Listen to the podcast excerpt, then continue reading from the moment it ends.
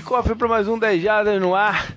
Hoje a gente vai fazer aquele programa que eu acho que já é o quarto ano seguido que a gente faz, sei lá, é, em que a gente pega os quarterbacks da liga e divide eles em grupos, né? São sete grupos, vou explicar daqui a pouquinho. E esse programa já é o, é o primeiro de verdade da nossa fase de previews antes da temporada começar. Para isso estou o JP, tá o Canguru, fala Canguru. E aí, tudo bem? E tá com a gente o Pedro Pinto, comentarista Opa. do esporte interativo do Zona, canal Zona FA. E aí, cara, beleza? O PJP, Canguru, e aí pessoal aí, o público de sempre aqui, fiel do 10 Jardas, mais uma vez aqui pra gente falar dos quarterbacks, né? É isso aí, pra falar dessa posição a gente tinha que te chamar, né, cara? Não tem jeito. É, eu tenho, eu tenho um certo vício de ficar estudando a fundo. Só um pouquinho, só um pouquinho. Isso aí. Bom, antes da gente entrar nos assuntos, então, alguns recados. É, primeiro, quero falar do 10 Jardas, como eu falei na semana passada. O tour, o pacote 1, né, que é o, o, o que vai a Boston e depois vem aqui para Flórida, tá confirmado, vai rolar. Ainda tem vaga para quem quiser, né? Me manda logo, como eu falei, é sempre bom antecipar a questão de. Né, para a gente organizar o pagamento, poder dividir ainda algumas vezes, sem juros e tal. É, me manda suas informações, suas dúvidas o quanto antes para a gente ajeitar essa parte. E o outro pacote, o de o pacote 2, que é o para Seattle, é, a gente tem um tempinho a mais, né? Porque a saída dele é mais tarde no ano, é 1 de dezembro. Então, mas também não podemos deixar correr solto, né? Temos que fazer esse, esse, esse grupo funcionar também, que eu quero muito assistir o jogo lá em, lá em Seattle. Falar do, do das mudanças lá no Apoia-se, né? Para quem não viu ainda, para galera que apoia e que não, é, a gente teve, fez algumas alterações nas recompensas dos dois planos, né? O de 8 e o de 15. Então dá uma olhadinha lá. E a grande novidade é que é para a galera do de 15 a gente vai estar tá sorteando é, entre, entre os apoiadores, né? É, participantes aqui para o nosso programa. Pro, pro de previews, a gente vai dar ênfase no, no quem for torcedor da divisão que a gente está fazendo, né? Então a gente está gravando hoje aqui na terça-feira, amanhã, quarta, eu já vou fazer o sorteio do, entre os torcedores que eu sei, né? Por isso que eu falo sempre também. Me mande o seu time, né? Que você torce para eu botar lá no banco de dados, no meu cadastro, para facilitar isso. Então eu vou fazer o, o sorteio entre os torcedores da AFC East, que é o tema do programa da semana que vem. É, mas tem outras coisas, outros benefícios e a gente abriu o grupo do, do, do, Facebook, que eu prometo que essa semana ainda vou dar uma incrementada lá. Eu andei bem devagar, bem sumido lá do, do grupo do Facebook, mas essa semana eu vou dar uma incrementada lá. Ele agora está é, tá aberto para os dois pacotes. Né? Antes era só para a galera do de 15, agora é para os dois, para o de 8 e para o de 15. E em breve, né, Canguru, a gente vai ter novidades aí sobre o Fantasy Football, como a gente vai envolver os apoiadores e, e tudo mais, né? Tá saindo do forno, né? A gente vai continuar as deliberações, quem sabe no programa que vem a gente já tem alguma coisa aí para falar para vocês. Sim, sim. Mais alguma coisa, cara, ou não? Ou vamos direto? Ah, vai começar o Top 120. É, pois é, toda semana a gente fala que vai começar também, né? Mas agora vai, agora vai, agora vai. Tava faltando alguns detalhes aí de formatação e tal, mas eu acho que agora vai.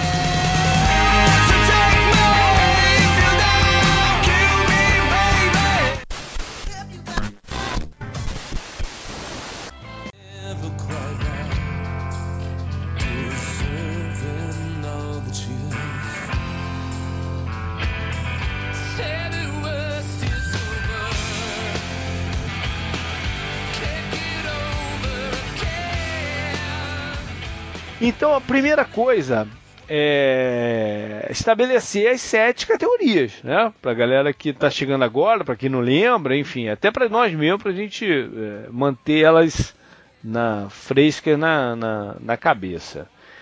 É, a gente. Um número, né? Não existe também uma ordem de força. Lógico que a primeira categoria é o que chama de elite, né? Que é, que é a galera top. Top é uma palavra que o povo tem usado demais hoje em dia por aí, né, canguru? é, não, é melhor. É, usa, sei lá, os fodas. Os fodas, melhor que Elite, é. os fodas, tá certo. É, melhor que top. Eu não é, sei, top, acho é. que Elite é bom, né? Porque Elite, Elite, Elite, Elite lá, ele tipo, é, tem, tem a piada com o Eli Manning também. É, é, é então, qual Elite é vale. Manning? Elite vale. Ah, aí vem... É, os... É, tipo, também dá, pra quem joga muito jogo e tal, uhum. sabe lá, tem o Tier 1, né? Tipo, é, é. Pô, é assim que fala, não sei se eu tô pronunciando com o sotaque certo essa palavra. É. Tier 1, a prateleira 1, pronto. Uhum. Bom, aí vem os, os, os quarterbacks estabil, titulares estabilizados, né? Que, que é, é, óbvio que o seu time seria pior sem esse quarterback lá. Aí vem os, os titulares que geram preocupação para o campeonato que vem. Vem os jogadores, jovens jogadores em ascensão. Vem os titulares que estão sob grande pressão para jogar bem no, no, no, no, ano que vem.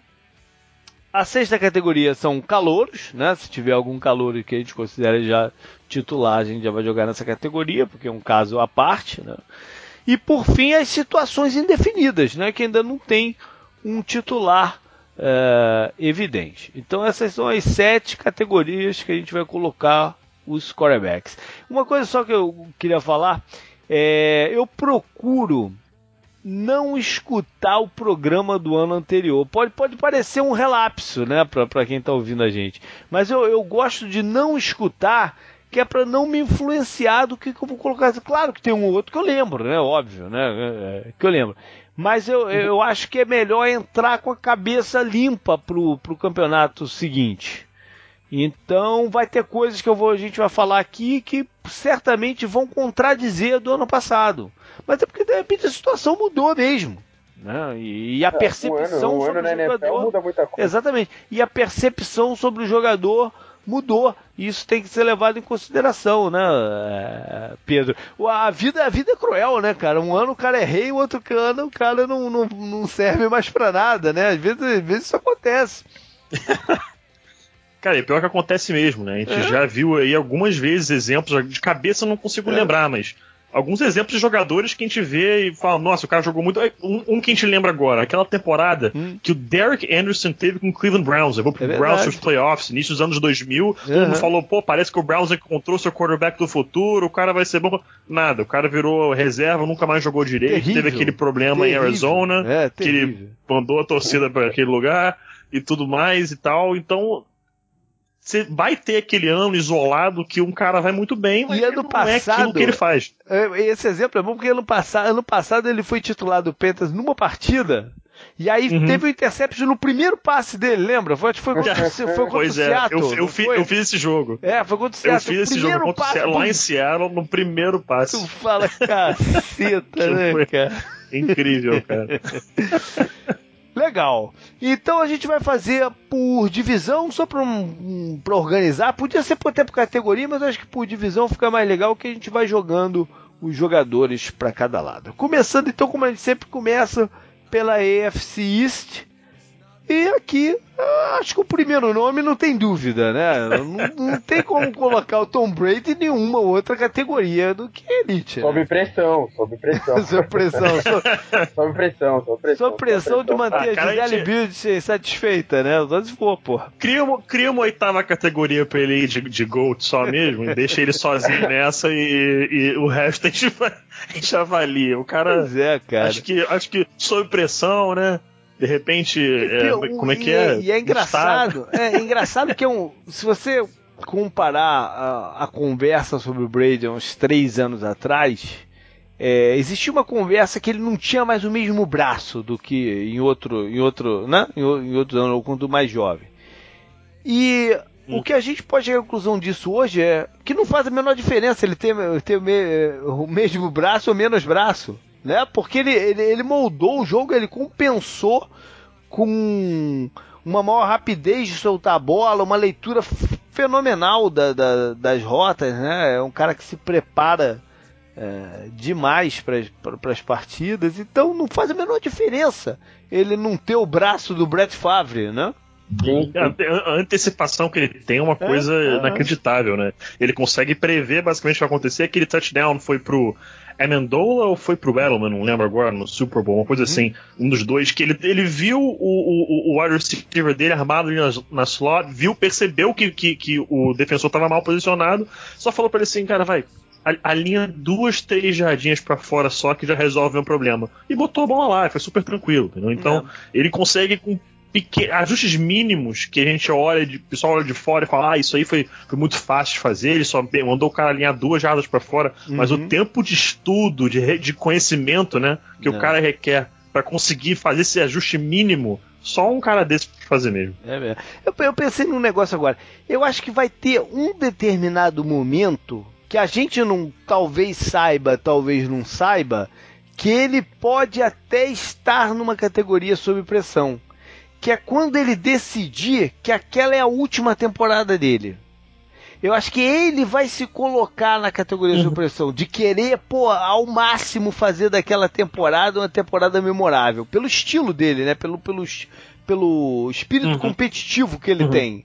Né? E talvez uhum. ele, ele possa se, se colocar nessa categoria sob, sob pressão, mas é, é aquilo de repente a gente nem vai saber, porque a gente não sabe se ele vai anunciar antes ou não, se é a última. Provavelmente uhum. não vai anunciar por nenhuma, né? Vai chegar só no final é. e falar que, é, que foi. Né? E, mas essa, essa, essa ideia da sob pressão Acho que o, o, que o Canguru até falou de brincadeira pra esse ano, mas o, ma, o mais próximo que a gente poderia pensar de, não é nem sob pressão, acho que a uhum. galera diga que eu tô falando isso, né? Mas o, o que a gente poderia até dizer que tem ali aquele 0,1%, digamos, sob pressão, é. é. porque é o último ano de contrato de Jimmy Garoppolo, né? É. Então, se o Brady chegar, bater na madeira aqui até, se o Brady chega esse ano e, cara, despenca do penhasco, como foi o Peyton Manning, de um ano para o outro, que tá com toda a cara que não vai acontecer, mas se isso acontece, como é que vai ficar em New England? Vão renovar, é. vão manter Garoppolo, vão mandar o Brady embora, não sei o que. É, esse seria o único cenário possível de colocar o Brady em algo que não fosse elite. É. O único. É. Mas eu não acredito que vai acontecer. E pra, pra juntar com isso que você falou, o, o Patriots tá, teve uma off-season que foi considerada ah, né? Todo mundo dando essa nota pra ele, Sim. trouxeram armas novas. E, pô, se a gente pensar que o Tom Brady fez o que ele fez, tendo o Gronkowski por tão pouco tempo na temporada uhum. anterior, e agora uhum. você pensa que ele vai estar tá lá o tempo inteiro, os running backs lá já estão estabilizados, os caras são bons no jogo aéreo, sabe quem é tal coisa e tal, vai ter o Brady Cooks, vai ter o Edelman, vai ter todo mundo.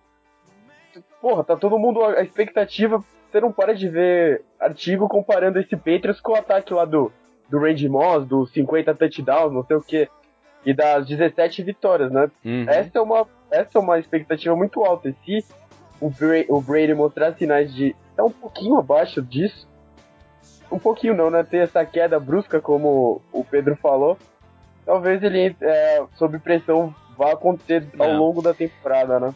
Agora, é, mudando de escopo totalmente, a situação do Jets né? Que vai entrar, vai entrar em campo a princípio, né? Com, com, com o Josh McCown, mas que espera-se que em algum momento da temporada eles deem a oportunidade do, do, do Hagenberg é, ter alguns snaps esse ano, né?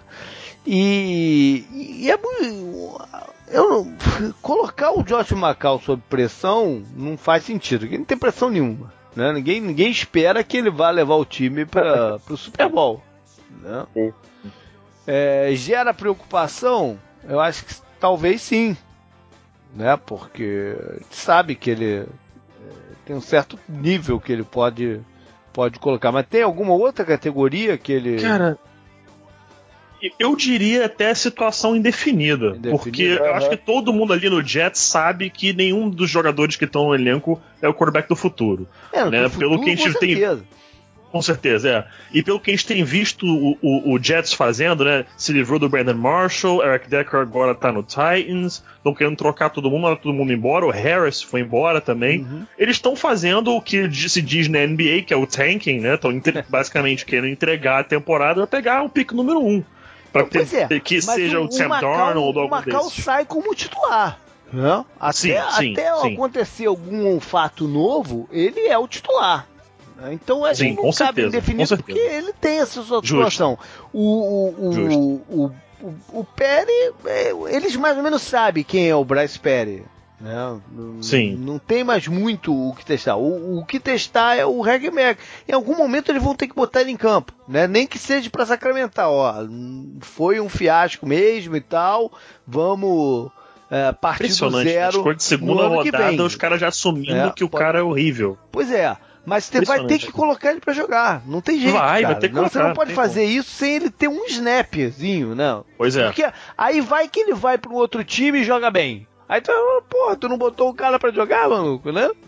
É, pois é. Tem que botar não, ele para jogar em algum momento. O Jets, é então, é indefinido. O Macau, você não tem nenhuma expectativa, ele não tem não, mas ele é o titular. Nada. Mas ele ah, é não, o mas, titular. Mas qual você coloca? Ele não tá sob pressão. Não, eu, eu acho que ele gera preocupação. Gera preocupação se ele vai conseguir ganhar algum jogo, né? É preocupação. Ah, mas, ah, mas, ah, o, mas, que ele é o titular, como... ele é o titular. É, o Pedro falou, não, eles estão fazendo tank na temporada, ninguém vai admitir isso, mas porra. Não, mas mesmo assim, terminar, o... terminar com zero, terminar com zero é muito duro, cara. É muito Não, ninguém duro, quer é ser, ninguém quer ser o Lions, né, daquela é temporada. Duro, é muito que duro, aquele recorde seja só dos, só dos Lions, né? É, é muito Mas duro. o jeito que o Jets está lidando com essa temporada até aqui é o que você falou, o Josh McCown vai começar e o Hackenberg vai ter que entrar em algum momento para eles mostrarem que foi uma escolha equivocada de segundo round. É, passa então para um, um, que para mim é eu durante o dia hoje eu rabisquei aqui um, um né, jogando os jogadores na assim de, de cara sem maiores é, reflexões. Mas assim uma primeira né, tentativa de, de, de, separar eles nessa categoria o Tanner Hill para mim foi um dos mais difíceis de colocar no, hum, verdade no, né, no, no ponto. verdade porque você, eu acho que pode fazer o case que ele ainda é um jogador em, em ascensão, né? ainda mais por, pelo trabalho novo com, com o Adam Gaze, que pode estar transformando ele em outro tipo de, de, de quarterback. Ele ele tem, ele teve algumas performances, teve alguns números que poderiam colocá-lo na categoria de estabilizado também. Mas ao mesmo tempo ele está vindo de uma contusão de joelho né, que gera preocupação. Então, ele, eu acho que essas três categorias são tão justas, né? Então, e aí? Como tu, como tu prefere ainda, colocar ele, Pedro? Ainda tem um, ainda tem um fator é. a mais, né? O contrato dele, eu, eu lembrava é. disso, até botei agora para confirmar, é isso mesmo, procurei é. aqui. O contrato dele, eles têm basicamente uma opção de tem sair um do contrato né? dele final do ano. É, porque é. o, o, tem um way out. Contra, contra o cap esse ano, uhum. ele conta 20,3 milhões. Uhum. Se for cortado, ele conta quase 25. Mas se ele for cortado antes após essa temporada e antes da temporada que vem, ele uhum. conta só 4,6 é, contra o cap. É, então, é. esse é um ano que. É, por mais que ele esteja aí variando entre esses três, eu acho que essa, essa situação do contrato dá até para colocar como sob pressão, cara. É, dá. Porque se ele dá. for mal, se ele for mal, assim, um abraço. É. Um abraço. Eu, eu acho que os Dolphins não querem é, gerar essa aura de sobrepressão em cima dele, em termos uhum. de contrato. Eu, o, uhum. eu, acho que não é a ideia do, do dos Dolphins. Também acho isso, que não. Né? É, não sei, cara, mas é, o, o, ascensão ainda é um caminho. É, é, é, é uma trajetória de ascensão mais longa do que a gente tem visto, né? O, recentemente. A gente tem visto o cara ter um tempo ali de uns dois, três anos e é ou não é, né? O, vão para uhum. outra ou ele é o cara. O Tannehill, essa curva está sendo um pouco mais longa, o que não é de todo uhum. mal, é um processo natural, né? Eu acho que os Dolphins estão fazendo certo em dar as condições para ele tentar. Acho que a escolha do, do Adam Gaze como head coach foi excepcional nesse sentido, né? em tentar salvar a carreira do, do, do Tannehill e não precisar mirar esforços em adquirir um novo quarterback. É, mas tem essa questão do joelho também, né? Que, que faz cirurgia, não faz cirurgia, está recuperando, e enfim. É. Mesmo pensando no entorno dele, né? A linha ofensiva ter melhorado, eles, eles o Ajay, né? Se mostrou uhum. uma peça fundamental que desafoga o jogo do só do Tannehill, né, e tal. Ele vai entrar nessa temporada com uma promessa de um time bom, né? Tipo, a gente espera boas coisas do Dolphins, uhum. principalmente do ataque. Principalmente não na defesa, também tem peças interessantes. Acho que por tudo isso, talvez. Eu talvez colocaria ele no ascensão, justamente porque o Dolphins é um time que tá muito em ascensão, não pensando um golfinho, né, emergindo para pegar ar, né? Olha só que uhum. coisa. E aí, Pedro? Cara, pois é, eu, vou, eu, eu fico na dúvida, cara. Você vai botar o que, no fim das contas? Não sei, cara. Eu, eu nessa que eu escrevi aqui, eu até escrevi como. É, como gera preocupação, mas pela questão do joelho, mas eu, eu já não sei mais é, se, né? se, se não é, entendeu? Isso, a situação dele varia de varia de segundo para segundo, né? Quando você para é. pensar um pouquinho, já pensou na outra. Cara, eu acho que acho que pode botar um gera preocupação, né, cara? Beleza, vamos deixar no gera preocupação é. com, com quase chegando a estabilizado. Eu acho que tem grande yeah. chance do ano que vem, quando a gente fizer esse programa, colocá-lo no estabilizado. Grande, uhum. grande chance. O torcedor do Dolphins não vai gostar disso, não. Ele, né? Tá botando aqui no gera preocupação. Porque eles estão. É, a torcida do Dolphins está bem tranquila com, com, com o Tannehill. É, é, curioso isso, como a preocupação é mais externa do que interna. É bem, bem curioso isso. É... Acho que confiaram bastante no trabalho do Adam Gates, né? Que o Adam Gates é, já chegou é. Ah. resolvendo muito problema. É, tudo tem melhorado, né? eu acho que o Ajay foi um dos, foi um dos melhores running backs da temporada passada. Isso, isso ajuda muito o quarterback uhum. também. Então, a linha tá boa, né? Proteção melhor e tal. Verdade. Tudo tá conspirando para ele ficar estabilizado mesmo. Verdade. Vamos então pro outro, pro último time dessa divisão, que é o Buffalo Bills, que tem como titular o Tyler Taylor. Começa contigo, Canguru. O que, que, que tu acha do Tyler Taylor? Cara, acho muito difícil também colocar ele alguma. Talvez eu colocar ele no Gera Preocupação também. Eles, eles não mostraram muita confiança nele, né? Da temporada passada até aqui, apesar de ter renovado o contrato, né? Depois de um longo tempo sem de enrolação, né? Com esse assunto e tal. Mas, por exemplo, ele vai entrar a temporada aqui, são os grandes alvos deles, né? Eles o, tentaram re recrutar o Macklin, né? O LeSean McCoy pro time, que era uma necessidade. O Decker foi direto pro Titans, nem passou pelo Bills. Também uhum. poderia ser uma, uma boa ideia. Eles têm quem? O Sammy Watkins, que não dá pra saber, né? Se ele, se ele é dependente assim. E quem mais? Vocês lembram é, quais são os outros? O Robert o... Woods tá lá? Não, não, o Robert Woods foi, pro, foi pros Rams. É, eu acho que o, o Taro Taylor, não sei se o Pedro vai concordar comigo, eu acho que o Taro Taylor, a gente já sabe quem ele é. Né? Uhum. É, Já sabe. É, eu, eu, acho, eu acho que vai ser muito difícil ele evoluir do que ele é hoje. Né, o, uhum. Ele tem um braço forte, ele tem uma boa mobilidade, é, mas ele tem suas deficiências que são difíceis de corrigir, de leitura uhum. de jogo, de feeling dentro da, da, da red zone, que são difíceis de corrigir. Então eu acho que ele vai estar sob uma enorme pressão de fazer as uhum. qualidades dele sobrepujarem isso, porque o, o Canguru falou da renovação de contrato dele aí, mas é um contrato também que o Bills pode a qualquer momento é, uhum. sair sem grande sem é, grande prejuízo. Depois dessa, depois, dessa, depois dessa temporada mesmo. Também, dessa, de, dessa mesmo. para sair. É, pois é. é. Então esse é um caso que eu acho que está bem sob pressão. Né? Eu acho até que ele se colocar aí, né, falando sobre o Macklin, mostra um pouco isso também. Né? Que ele uhum tá querendo distribuir aí um pouco da parcela de culpa se der errado, né? É, uhum. e, e, boa parte do motivo também que eu acho que ele tá sob pressão é que o coordenador ofensivo do Bills esse ano vai ser o Rick Dennison. Rick uhum. Dennison era o coordenador ofensivo do Gary Kubiak. Uhum. E quem conhece aquele sistema do Kubiak vai lembrar, quem viu aí os Broncos do final dos anos 90, é, o, do início dos anos 2000, o Texans na época do Matt Schaub. É, até no ano passado, muito bootleg com o movimento uhum. do quarterback, com opção. Aí o detalhe, opção para corrida do quarterback. é um sistema que o nome, a, a nome, tudo que os nomes das jogadas pode ser complicado, mas a leitura pro quarterback é sempre muito simplificada. Então, é por esse motivo, que... acho que ele fica para pressão. E é curioso ah. que quando eles, mas quando eles chegaram lá em Denver, o Kubiak com, com o Denison, eles uhum. tentaram levar o, o, o, Taylor para lá. Eles fizeram pois uma é, tentativa teve, de levar o Tarantino pra lá. né? O, o que mostra. Ah, depois que, que o, o Peyton aposentou, né? É. Não, foi, antes. Foi isso mesmo. O, não foi o antes? trabalhou, o Kubiak trabalhou com o Tyrod Taylor no Ravens, né? Antes de ir pro Broncos também. Verdade, então, teve isso também. Exato, os dois, né? Eles, eles conhecem o Tyrod Taylor. Isso é uma coisa que uhum. eu, acho que pode ajudar. Mas de qualquer jeito, é, é uma gestão nova lá em Buffalo. Eles vão querer uma, uma estabilizar essa posição, né? E uhum. além disso, a gente já pensando no draft do ano que vem, que todo mundo tá falando que vai uhum. ser rico em quarterback, né?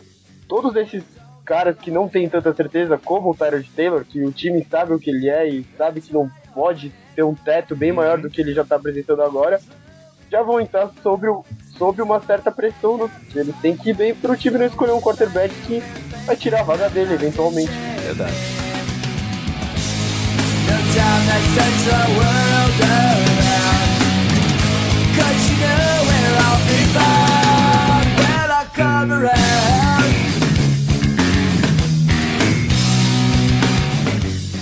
Passando então para os quarterbacks da AFC South, é, primeiro pegar o, o, caso do, do Andrew Luck aqui, que nos últimos dois anos a gente colocou como elite.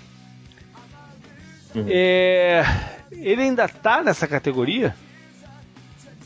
Que cara, eu mantenho. Eu mantenho, cara. Eu mantenho porque o Andrew Luck, a gente tem que lembrar que ele estava lesionado, tá vo... tem, tem esse detalhe, ele tá voltando de cirurgia, então ele uhum. vai começar o ano e não vai começar 100%. Isso para é. mim é uma garantia. Então a gente vai ver ele um pouco baixo, o pessoal vai começar a falar assim: ah, não, ele tá mal, não é mais o mesmo Andrew Luck de sempre. Ele tá voltando de cirurgia, então talvez ele demore aí umas 4, 5 semanas para entrar no ritmo. Parece que ele jogou a temporada passada no bagaço. As últimas não. duas, se eu não me engano, foram ele jogou arrebentado. É, na, então... na, na, anterior ele até perdeu vários jogos, né? Ele isso, isso. mas na temporada passada parece que ele jogou no sacrifício total. Uhum. Né? O... Que pra mim, cara, não tem. para mim não, não tinha assim um cabimento ele fazer isso. A não ser que né, tinha acabado de ganhar um, um contrato novinho em folha, é. então realmente não tinha como, né, de repente rolou essa pressão aí. Mas eles Mas... tinham uma chance de chegar nos playoffs, né? Tinha, um porque a divisão momento. era fraquíssima. É, a divisão era fraquíssima. Agora tá mudando, né? chance, né? Então acho que ele, é. foi, ele foi nessa, de tentar chegar nos uhum. playoffs, salvar o emprego do Pagano, de repente, não sei.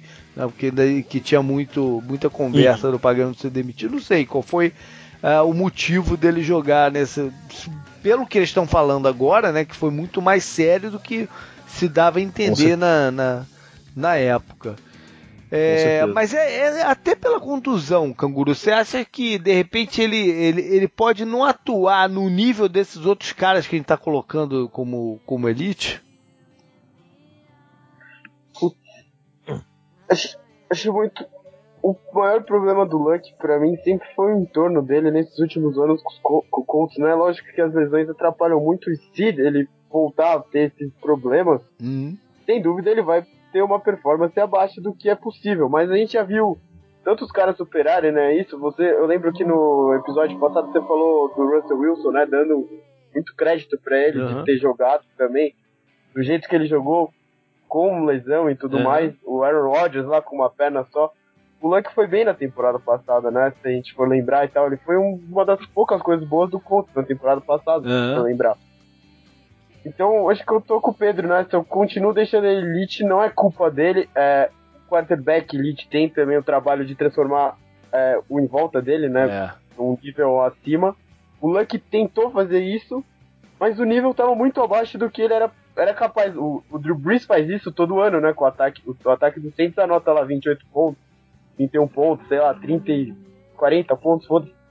Mas o, a defesa cede sempre 41 pontos, sabe? Uhum. Então, é, o Luck fez o possível, eu continuo achando ele elite. É, de repente, se ele tiver outro ano assim, a gente pode baixar ele para uma categoria, sei lá, estabilizado, porque uhum. sob pressão acho que não vai acontecer, é, porque ele é o cara da franquia, né? E, uhum. e pô, acho que o, o Wilson falou, né, que ele espera múltiplos Super Bowls do Luck. Isso é colocar uma pressão muito grande no cara que tá voltando de lesão. Uhum. Também tem um entorno muito ruim, né? O Wilson é muito louco. Beleza, vamos deixar ele então no, no, no Elite. Passa para a situação do Houston Texans, que é curiosa, que eles ganharam o, o, a divisão nos últimos dois anos com mudança de quarterback, né? Uma atrás da outra. E... e eu, eu, eu, eu quase coloquei eles aqui nesse negócio como, como indefinido para esse ano. Mas não, eles falam que o titular é o Savage, né, nesse momento. Uhum. Mas será que isso não vai mudar até o, o, o, o início do training, até o meados do training camp? É, assim, eu, eu acho que pra temporada entra o Savage. A não ser que a gente acabe vendo aí o Deshaun Watson fazendo o que o Dak Prescott fez na pré-temporada passada, porque hum. diferente do, da situação do, do, do, do, Cowboys, eles não têm é, um titular claramente estabelecido. Uhum. Então, se, se, não, se não fizer, né, porra, jogar pra cacete na pré-temporada, eu acho que o Tom Savage entra como titular simplesmente porque é, o, o, mesmo Bill O'Brien estando disposto a ajustar o playbook pro, pro Deshaun Watson, ele é conhecido por ter um, um, um estilo de jogo e, e uhum. exigir, né, leituras bem complicadas do quarterback. Uhum. Então acho que por esse motivo a gente vai ver aí o Savage começar a temporada como titular. Mas, cara, na primeira bobeada que ele der, o Deshaun Watson entra e já assume é, titularidade. Então, para mim, é, mesmo o Savage começando como é, titular, acho que dá pra botar como calouro, cara, a situação. Porque vai ser o Watson que vai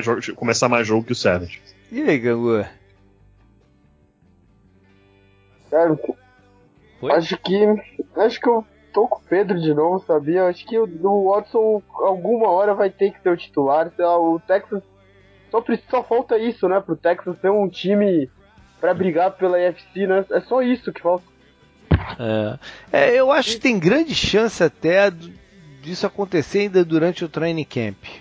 Uhum. E, e ele assumir o, o, posicionamento. Porque é muito claro pelo, pelo trade que fizeram, tudo que eles vão dar todas as chances do, do, do Watson ser o cara. Não. Uhum. E de repente, o quanto antes fazer isso vai ser melhor. Hoje em dia o cara evolui muito pouco se não estiver jogando. Né? Porque a quantidade de treinos diminuiu muito. Os programas de off-season né, são limitados, então o cara tem que jogar. Então acho que o, os Texas vão se ver forçados a colocar isso. A conversa do, do Savage, seu titular, é muito conveniente agora, né? Para manter o Watson focado em, em fazer as coisas certas, agir das coisas certas até o training camp começar. Mas eu, eu tô com vocês, eu acho que o Watson vai acabar assumindo isso e a gente fica com ele na categoria calor. É, Marcos Mariota, que se contundiu ah. no final da temporada passada, né? Perdeu os últimos os últimos jogos com o Titans ali ainda meio que na briga para para ganhar a divisão. É, mas e aí? E ele tá onde na carreira dele? Porque eu lembro que eu vou, ano passado, essa vai ser a terceira temporada dele, né? Ou, uhum. ou, ser, ou ele já teve três? Não, essa vai ser a terceira. Essa vai ser a terceira. Eu lembro então muito bem que no programa do ano passado eu falei que o Mariota estava é, indo para o segundo ano, mas para mim ele ainda tinha um quê de calouro entrando na temporada passada. Isso não é mais o caso. Ele teve boas performances no, no, no campeonato 2016 e, e saiu né? O, o, hoje ele já é o cara lá no, no em Tennessee. Né? Uhum. O time depende dele. O time, o time teve tem essa aura do jogo de corridas e tal, mas o time depende do Marcos Mariota. Né? Ficou muito claro no, quando ele saiu do time no, no, no, no final do ano. Né? Então, a gente coloca ele ainda como ascensão, que ele ainda tem muito para evoluir, ou, ou, ele já é um estabilizado como titular? Essa é uma acho... pergunta, porque ele, está, ele é estabilizado, mas para mim ele tá em ascensão para ser algo além disso. Não. Uhum. Eu acho que ele tem um potencial altíssimo. O Marcus Mariota, no ano que ele entrou na liga, é, eu tinha ele para mim à frente do James Winston. Uhum. É, pelo potencial, assim, para entrar e jogar, para mim o Winston era o melhor, a melhor situação pro Bucks, claramente. Uhum. Mas em termos de potencial, eu vejo o potencial dele altíssimo e eu acho que ele tem possibilidade de chegar, vir a ser elite. Uhum. Aí vai depender dele, da situação do, do Titans, do elenco é, em torno dele e tudo que mais. Tá tentando, mas né? Estão tentando. Que tá tentando, cercar, porra. É, cercar porra, pegaram o Corey Davis, veio o Eric Decker, é, então não tem é, mais só Tyrant pra jogar com ele, tem os running backs, a situação uhum. tá ficando. A linha ofensiva é fantástica. Uhum. Então, cara, esse ataque tá muito interessante. Então, muito interessante. São dois dois dos melhores tackles da NFL, né? No momento. Uhum. Tem o DeMarco Murray, que é um dos melhores corredores da NFL quando tá saudável. Ainda tem o Henry atrás dele, que todo mundo fala que esse cara vai pegar a vaga de titular, né? Em algum momento. E eles trouxeram o Decker, eles pegaram o Corey Davis, eles pegaram outro recebedor e pegaram outro Tyrande uhum. e tem ainda o Delaney Walker, que também é um Tyrande muito confiável. Então, uhum. esse é o ano, né? A ascensão dele acho que nesse ano agora ela pode passar de ascensão direto do estabilizado para talvez elite já, né? Quem sabe. Mas e aí, agora então a gente deixa ele no ascensão? Acho que sim. Beleza. Eu deixaria ele no ascensão. Beleza. Uh, passando então pro último time dessa divisão, que é o Jacksonville com o Blake Bortles. O Blake Bortles, a dúvida é se ele ainda tá no ascensão ou se a, a parte da pressão para ele mostrar que é o, o que foi a aposta certa em Jacksonville sobrepõe isso. Né? Uhum. E eu acho que o, o, o estilo, o, as mudanças que os Jaguars fizeram de, de comando, né, trazendo Tom Coughlin para um cargo que não é oficialmente o manda-chuva, mas é na, meio que na prática, né?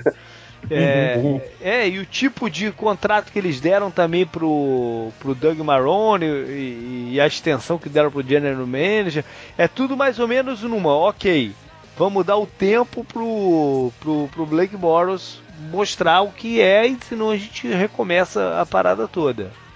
Uhum. Então, e aí? E, qual é a categoria dele nesse momento?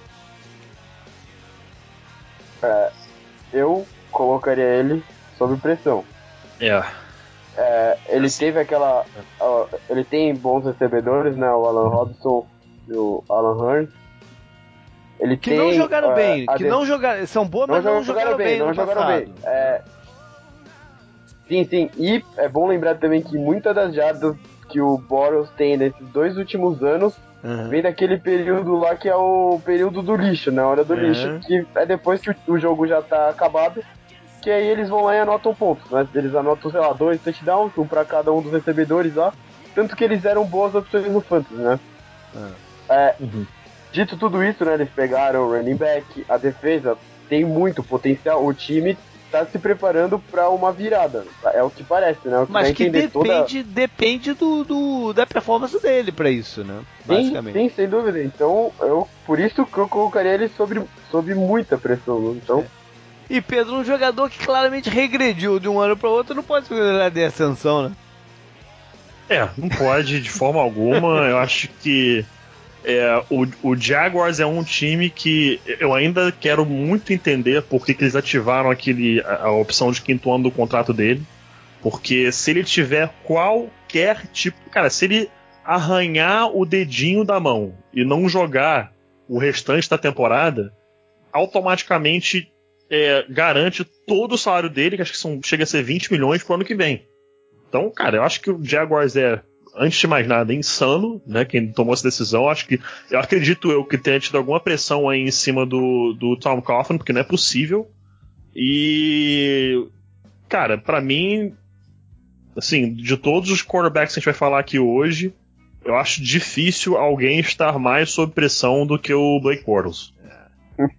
É, ele tá. É, é, esse é o ano do, do Val Racha, né? Esse é o ano do Val Racha. Vamos mudar então para EFC Norte. Vamos falar então de Big Ben. Que ano passado, Canguru, pela primeira vez, a gente subiu o Big Ben do estabilizado para o Elite, baseado uhum. nos números deles dos últimos dois anos anteriores. Ele teve uma performance de Elite em 2016? Ah, não sei, né? Acho que entre estabilizado e elite eu colocaria.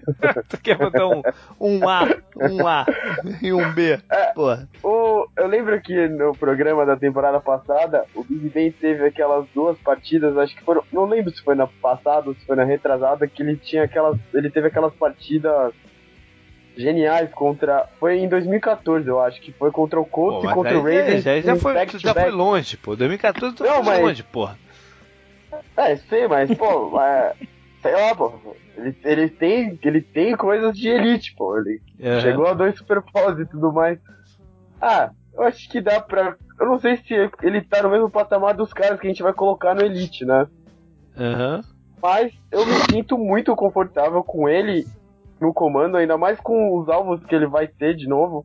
Vai ter o Martavis Bryan voltando. A linha nunca foi tão boa do Steelers quanto acho que tá agora o entorno dele tá muito bom, né? O, uhum. o ataque do Steelers promete muito, né?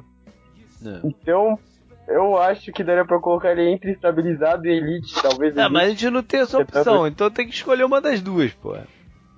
Ah, acho que estabilizado vai, só pra não falar que Olha eu tô aí. puxando tadinha pro meu quarterback. E aí, Pedro, você acha que o, o canguru tá sendo. tá sendo humilde com, com o Big Ben? Humilde, não sei se é o tempo. mas e ele é um quarterback de elite na liga? Ah, cara, eu acho que é. Pra é. mim é, assim, é, ele, ele já é estabilizado há muito tempo. E uhum. o que uhum. ele vem fazendo aí nos últimos anos, especialmente com as armas que ele tem, ele é um quarterback de elite, porque as estatísticas que ele consegue gerar, é, o, a, os lances espetaculares e até. É, eu não lembro qual foi é, o artigo que eu li ano passado é, início da, antes da temporada do, do, ano passado mesmo, né? Se foi artigo, podcast americano, uma coisa, uhum. não lembro qual foi, mas que o, o comentarista, o analista, falou a melhor frase que já escutei em relação ao Big Ben.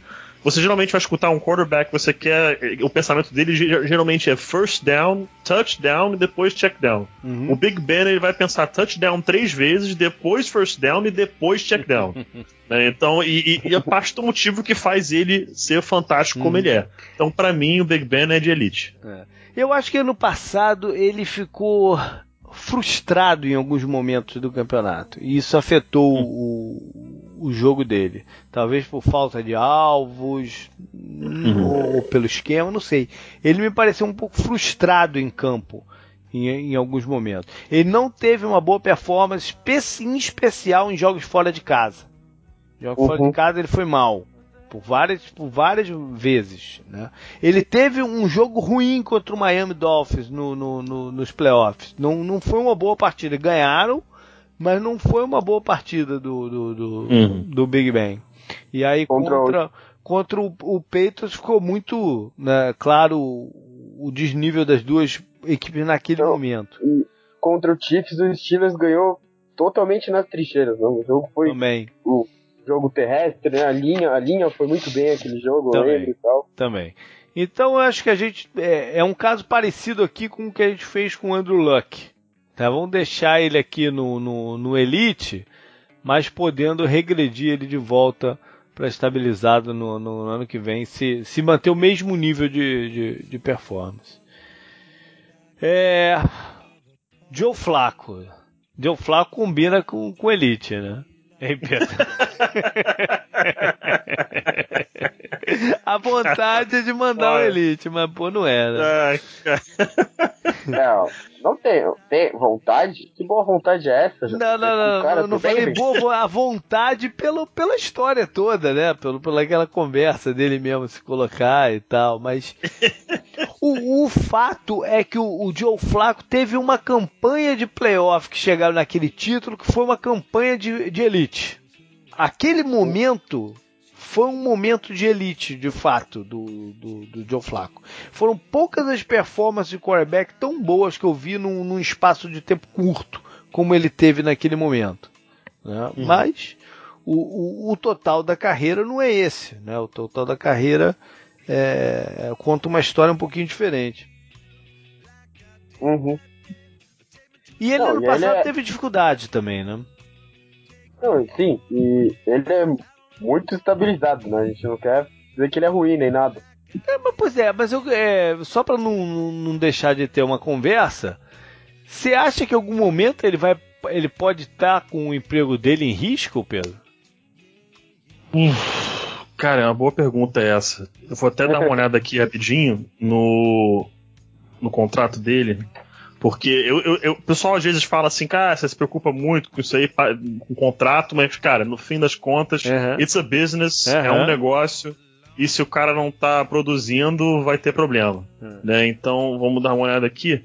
Entrando pressão. Ah, não. Sob pressão, cara, nenhuma. Assim, não tem é. condição. O Raven só pode pensar pensar em cortar o Joe Flacco em 2019. É. Então, assim. Ele tem pelo menos de... dois anos aí de. É de estabilidade. De tranquilidade, é, de tranquilidade. Então, assim, pressão só lá pra frente. E aquela coisa, né, cara? O cara, pô, entregou um, um, um, um playoffs espetacular, memorável em 2012. E eles estão pagando essa conta até hoje, né? pagando. né? Trouxe um título, estão literalmente pagando essa conta.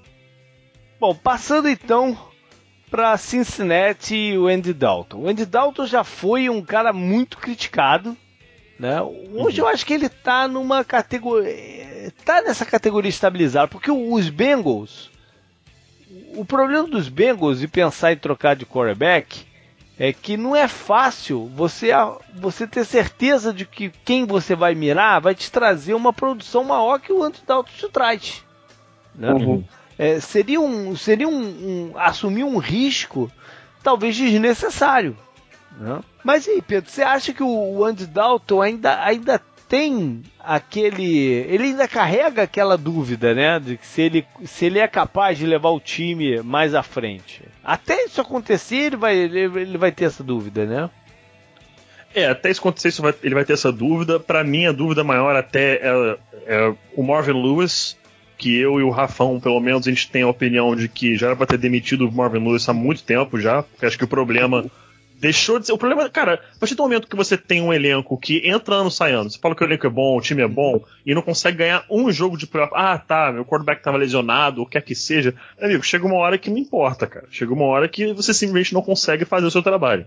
Então acho que o problema é, é, é, é outro. Mas ainda falando do Andy Dalton, cara, eu acho que ele tá estabilizado. Uhum. Porque ele não, não, chega a ser um cara de elite. Eu não vejo muita margem para ele melhorar. Uhum, acho é, que, como a gente fala, como, é como você falou do Tyrod Taylor, uhum. a gente já sabe o que ele é, é, a gente já sabe o que ele é, né? Ele vai ser esse cara que é, você consegue ganhar com ele, mas você não vai ganhar por causa dele. Uhum. Então, acho que ele é um cara estabilizado, tá numa situação tranquila, a não ser que, cara, dê tudo completamente errado, acho que a situação dele tá bem tranquila em Cincinnati. Por aí, né, Camuel?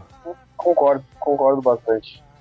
Não, o Dalton, acho que o, o exercício mais interessante de fazer com o Dalton é você falar se você prefere o Dalton ou outro quarterback como titular do seu time, sabe? Uhum. É, aí que, tipo, acho que é o mais difícil de pegar e, e falar, né? Tipo, hoje em é, dia, você preferiria é que você o Dalton você... ou o Benny? Pois é, o problema é que você tem que fazer isso também pensando em quarterback que seja viável pro seu time. Não adianta você falar, você prefere o Dalton ou o Rodgers? Pô, claro que você prefere o Rodgers, né? Mas é, você, não, você, não, vai conseguir tirar o Rodgers dos Packers, então tem que ser... É... Não, não, mas é, o exercício é completamente de suposição, não é um exercício de um cenário não, pois é, possível. Pois é, mas, mas os Bengals têm que fazer o exercício de realidade. Ah, não, não, sem dúvida, mas tipo, pra gente classificar o Dalton, onde a gente coloca ele, né, nesse patamar, uhum. ou até numa escala de quarterbacks, se a gente fosse fazer um ranking dos 32 uhum. que a gente coloca como titulares aqui, onde que a gente colocaria ele, é, né? Que você preferia ter pelo meio do caminho, né? Ele Tem, acho que estaria lá pra... Acho que ele, ele estaria entre é, 12, 16, por ali, é, perto ali então, do Eli Manning, desse alcance do, aí. do meio do caminho, né? É. Sim, sim, sim. Bom, é, a situação do Browns é claramente indefinida. Né? Sim. É, essa é uhum. é uma situação muito clara de indefinição. Eu acho que eles, uhum. eles ainda não sabem mesmo quem é que, que vai começar como titular na semana 1. Uhum. É, no papel é, é, o Kessler, né? Que, ele, que eles dizem que é o número 1. Mas está é, completamente aberto isso, podendo até é. ser o calor, o Kaiser. Né? Eu, eu, se tivesse que chutar, eu acho que quem joga na semana 1 é o Osweiler. Mas é um Pois chute. é, cara. É um chute. Cara, eu não acho isso, eu não acho, acho esse chute louco, não, cara. É, não, não é acho louco, isso. É, eu já teve, já, já, teve gente falando assim, não, claro que não. Cara, o Browns já assumiu o contrato dele. Exato. Já, já começou por aí. Cara, se você não tem o seu quarterback definido pro futuro, por que não? Entendeu? Por que não? Porque o Osweiler é, eu, eu, até brinco com isso, eu fui o primeiro, claro, quem me conhece sabe, torcedor do, do Broncos, eu fui uhum. o primeiro a entrar no hype train do Osweiler em 2015. Uhum. Né, falar que, porra, é o próximo Elway, sei lá o quê, tipo, me animei um, claramente demais. Mas é, depois, quando você acalma um pouco e tal, beleza, que você começa a ver, você fala assim, cara, ele tem seus defeitos, uhum. mas como 99% dos quarterbacks, ele tem que jogar num sistema que funcione com ele. Uhum. É, o sistema do Bill O'Brien claramente não encaixava com o que ele fazia, além de ter aquele problema no vestiário com, a, uhum. com o próprio head coach e tal, tudo mais. Cara, se você. E a gente volta a isso. Se você não tem seu quarterback do futuro definido, por que não? Tenta, cara. Vê no que, que dá. Ele foi uma escolha de segunda rodada. Ele mostrou em 2015 flashes de que tem alguma coisa ali. Pode ser que seja algo muito é, inconsistente, algo que a gente está imaginando mais do que ele poderia ser, que ano passado foi horrível. Mas tem alguma coisa ali. E pode ser que o Rio Jackson consiga tirar é, alguma coisa. Pro, provavelmente não vai funcionar? Provável, mas o que, que o Browns tem a perder com isso? Nada. Exatamente. Até porque o, o Kessler não, não, muda em nada a situação. É, é quase que igualzinho. É. Né? Você, é. você botar o Kessler igualzinho. Você, você sabe que existem é. algumas qualidades, mas sabe também que tem várias outras dificuldades. E tem essa questão do, do da propensão à, à lesão. Né? Ele já se mostrou propenso à lesão. Eu não sei se eu confio num, num quarterback assim. Né? De cada três pancadas, uma sai de campo e, e perde é, dois jogos. É. Além disso, além disso, acho que ainda tem o problema de que, cara, o pessoal fala muito de que ele mostrou muita coisa e tal. Eu ainda acho ele muito limitado. Eu ainda acho o Kessler muito limitado. Ele pode até dar uma boa melhorada. Uhum. É a mesma coisa que a torcida do Broncos, por exemplo, fala do Trevor Simeon. Ah, o Trevor Simeon jogou bem, dentro do possível e tal, mas ele é muito limitado. Bom, ele tem um teto baixo. Então, então a gente que... já até mudou de situação aqui. O Browns claramente é indefinido. Né? Vamos passar pro Broncos de uma vez, né? Só uma Opa. coisa, já tô também que como a gente falou já, né, o, o draft do ano que vem tá muito rico, o Kaiser vai jogar em algum momento, né? Eu acho, pelo menos vai, ele tem que testar vai. já. Uhum. Então o Osweiler pode começar como titular, como é, acho que todos nós concordamos aqui, né? Que ele vai ser o titular. Eventualmente eles vão colocar o Kaiser em algum mas não, jogo. Mas eu, eu não acho que ele vai começar jogando o, por semana 1. Não vai. O Osweiler? Não, o, o Kaiser. Não, não vai. Ah, não, não. O Kaiser, eu também acho que não, mas eventualmente é. eles vão testar ele. Sim, sim, sim. Bom, passando para os Broncos então, os Broncos têm a missão de desenvolver o Paxton Lynch. Tem essa uhum. missão, desenvolver o Paxton Lynch, né? O que não quer dizer que o Paxton Lynch vai ser o titular logo no, no começo. O, o, o, o Vance Joseph falou que vai ser. Vai, os dois vão ter chances, né? Durante o training camp de assumir a vaga de titular. Isso já deixa automaticamente os Broncos na categoria indefinido ou não? Ou pra mim tá completamente indefinido. Você tá achando completamente indefinido? Completamente é. indefinido, porque o, o, o, a questão do, do, do Broncos é a seguinte: ele tem a pressão do, do, do Paxton Lynch, porque uhum. ele foi escolha de primeira rodada, mas ano passado ele foi, foi tenebroso, foi uhum. muito ruim. E o Trevor Simeon é o que mais entende o playbook, é o que tem a cabeça uhum. mais no lugar, uhum. que nesse sentido tá melhor.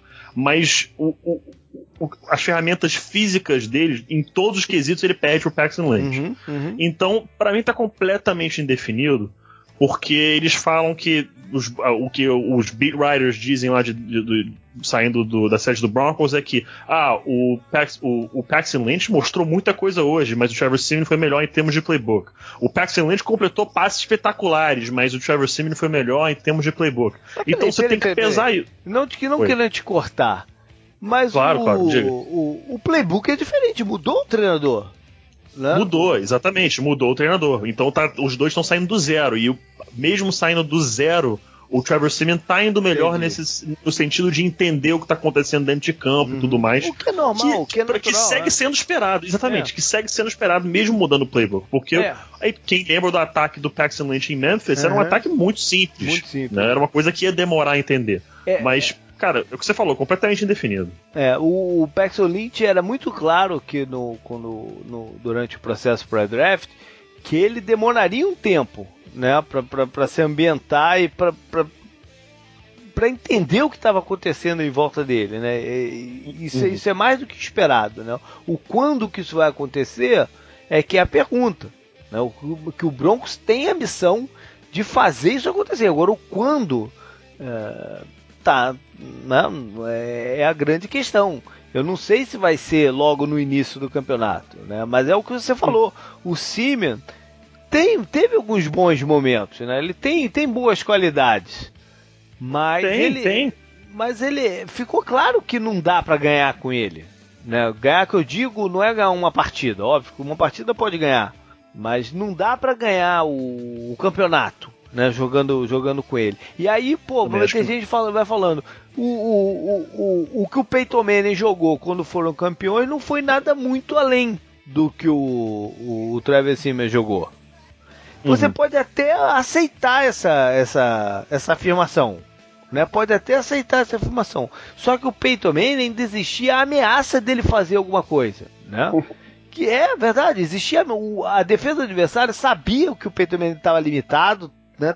com dificuldade, mas mesmo assim os caras tinham respeito, né? Tinha, tinha ameaça oh. de que ele poderia num determinado momento te, te, te, te arrebentar ali num, num, num lance de antecipação de rota. Né? Então a defesa no, tinha que é. ficar esperta para isso. Com o Simeon, nego não tem respeito nenhum, cara. Nenhum. Exatamente, exatamente. Só de e já ter a, a questão do Manning ali, né, já atrapalhava o outro lado. Pois é, cara, o, o fato do Peyton estar tá ali, poder colocar alterar a jogada porque ele quiser, para a melhor situação, trocar a corrida de lado, o que quer que seja, cara. Uhum. Isso, é, isso é das coisas, uma das coisas mais poderosas que um quarterback pode ter. Uhum. Você conseguir colocar o seu time na melhor situação possível. E o, o Trevor Simeon, ele tem a capacidade de pelo menos entender que a jogada que eu tô não é ideal, vou botar pra uma corrida, o que é que uhum. seja. O Peyton Manning basicamente apagava o quadro e desenhava do zero dentro de campo. Então isso era muito perigoso para qualquer defesa. Exatamente como você falou, mesmo animal, você não podia bobear. Se desse uma bobeada, era touchdown com certeza. E com o Trevor Simeon em campo ou o Paxton Lynch não é bem assim. É, o Paxton Lynch tem a ameaça do, do, de uma bola mais longa, né? mas sim, sim, é, sim. é diferente também. É, enfim, vamos deixar o Broncos então no, no, no indefinido. Quem não está indefinido é o Oakland. Né? O Oakland está apostando todas as suas fichas no Derek Carr. Carr já é o cara, né? E deve ter uma renovação de contrato bem, ou se não antes da, da, da temporada depois, né? Mas tudo indica que vai ser uma, uma renovação de contrato bem lucrativa. Agora a pergunta é: em qual das duas categorias que a gente coloca ele aqui. Se ainda no ascensão ou se já passa também para o estabilizado. É aquela mesma pergunta do Marcos Mariota. Ele, tem, ele tá um ano a mais, já jogou duas, é, três temporadas, né? Agora tu, tu, tu, tu me, me, fugiu. Ele tá indo pra, ele, ele tá indo, tá pra, pra quarta, quarta, né? Ele tá indo pra quarta. É, jogou três temporadas. Ele tem uma a mais do que o Mariota. Mas ele ainda cabe no ascensão, Pedro? Cara, para mim, ele tá sob ascensão porque bicho, ele tá trilhando muito rápido para ser um quarterback top 5 da NFL, cara. O que ele jogou a temporada passada foi, foi absurdo. O Raiders só não foi campeão de divisão porque ele se machucou. Uhum. Senão o Raiders era o campeão de divisão com sobras. Mesmo ah, os, tanto o Raiders quanto o Chiefs fecharam 12-4. Cara, ele teve acho que foi um jogo ruim na temporada, que foi o Chiefs fora. E depois se machucou e acabou acabando na temporada de, de Oakland. Mas para mim, ele tá em ascensão porque, meu amigo, ele vai ser com certeza um quarterback top 5 na NFL. E os boatos Tudo que bem. saem de lá é que o contrato novo dele vai ser o mais caro da NFL. É, pode ser. Mas tudo bem, mas ele já tá num patamar. Eu não queria deixar ele em ascensão, cara, porque eu acho que ele já tá num patamar acima do que os, a galera que a gente tá botando em ascensão. Ah, mas. Eu acho que ele já, tá no, ele já tá no estabilizado. Tá mas, eu mas, falando? Eu sei que ele sim, ainda tem o que é, é, é, o mesmo caso do Mariota, é o mesmo caso do Mariota, como você falou. Uhum. É o mesmo caso. Que é um estabilizado trilhando pro Mas elite. ele tá, ele, ele tá no estágio à frente do Mariota, ou não? Tá. Tá no estágio à frente do Mariota, com é, certeza. Essa, essa que é a parada. O Mariota ele tá uns dois, tá ele tá uns dois passos à frente. Pois é, é, se a gente falou que o Mariota tá no limite do, do, do, do ascensão pro estabilizado, uhum. eu acho que o cara já tem que estar tá no porque ele tá num patamar acima. Uhum. Né? Ele, ele, ele já tem esse feeling maior do jogo do que o Mariota. Né? Mas o estabilizado também, por outro lado, tem o Andy Dalton, por exemplo. E o teto do cara é bem maior do que o do Andy Dalton. É, mas né? é estabilizado como titular do time, mais do que como patamar de jogo. Entendeu? Ah, não, tudo bem, mas. É, a ideia é... do estabilizado é o estabilizado. Esse, esse é o cara do time, entendeu? Não... A gente tem que criar uma nova categoria. é o é, é o estabilizado em ascensão. Tá, então pro ano, pro ano que vem a gente inventa uma oitava categoria. Mas por agora não tem, tá? Agora a gente ainda tá no, em, em sete. E eu acho que não há dúvidas que ele é o titular do, do, do, do dos Raiders por ah, muito tempo. Né? Mas dúvida, ele também ainda não chegou no, na categoria de elite, porque ainda faltam algumas coisinhas. Mas ele já passou daquela fase de que será que ele vai ser o cara mesmo? Né? Uhum. Ah, sim. Não, se, se, a gente for considerar que o Ascensão tem essa, essa pequena dúvida ainda, né? uhum, né? Apesar é. de ele estar tá mostrando a subida de nível sempre, uhum. dá pra colocar ele no estabilizado, mas deixando ainda, claro que ainda nós três, é, nós três concordamos que ele vai subir mais, né? Uhum. Ele vai mais pra cima. Então, uhum. acho que aí tudo bem, deixando isso bem claro, pra ninguém achar que a gente não acha que ele pode avançar, né? Não. Uhum. Vamos mudar então para Alex Smith. Alex Smith é um caso que. É, esse vai ser esse, esse vai ser bom. Esse posso, mandar, posso mandar aqui a minha rapidão? Claro. Ele tá estabilizado, porque todo mundo sabe o que vai acontecer. Porra, mas então eu vou te contrapor, cara. todo mundo sabe o que vai acontecer? Como assim? Ele tá. Eu, ele vai jogar essa temporada e na temporada que vem o, o Mahomes vai assumir, né? Não, não sei. E se, e se ele jogar pra caramba nessa temporada? Será? Você, então... você vai tirar o cara só porque você draftou o outro? Eu acho que o Mahomes é. ainda pode ter que ter que esperar mais um tempo. É que tem que ver o contrato do Alex Smith também, né? Tem isso. Vamos ver aqui essa brincadeira. Pô, achei que vocês iam gostar logo de cara da minha. Da minha. Não, porque até, até o ano passado. Ah, até o ano passado. Você tem um ponto, hein? O quê? O contrato dele é interessante. Eles podem sair do contrato dele tranquilo depois dessa temporada. É, então, é isso que eu quero dizer. Então ele Aí já sai. Tá. É. Ele não tá mais nessa categoria do estabilizado.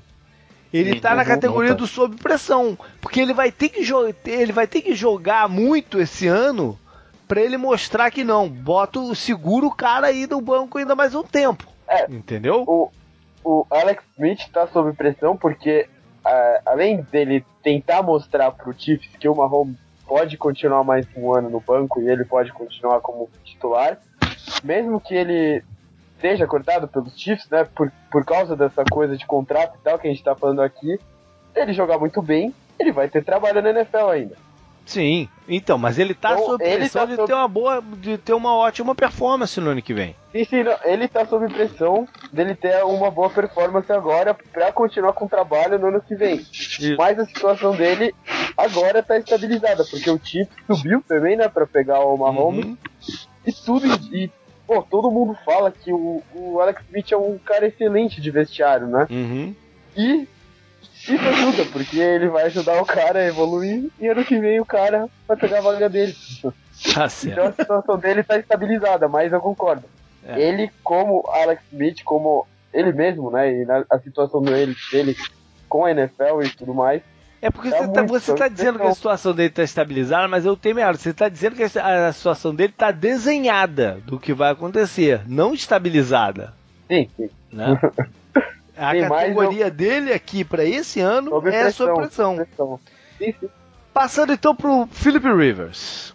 Philip Rivers é um caso interessante que ano passado, Pedro, eu lembro que a gente discutiu um longo tempo sobre se ele era elite ou não.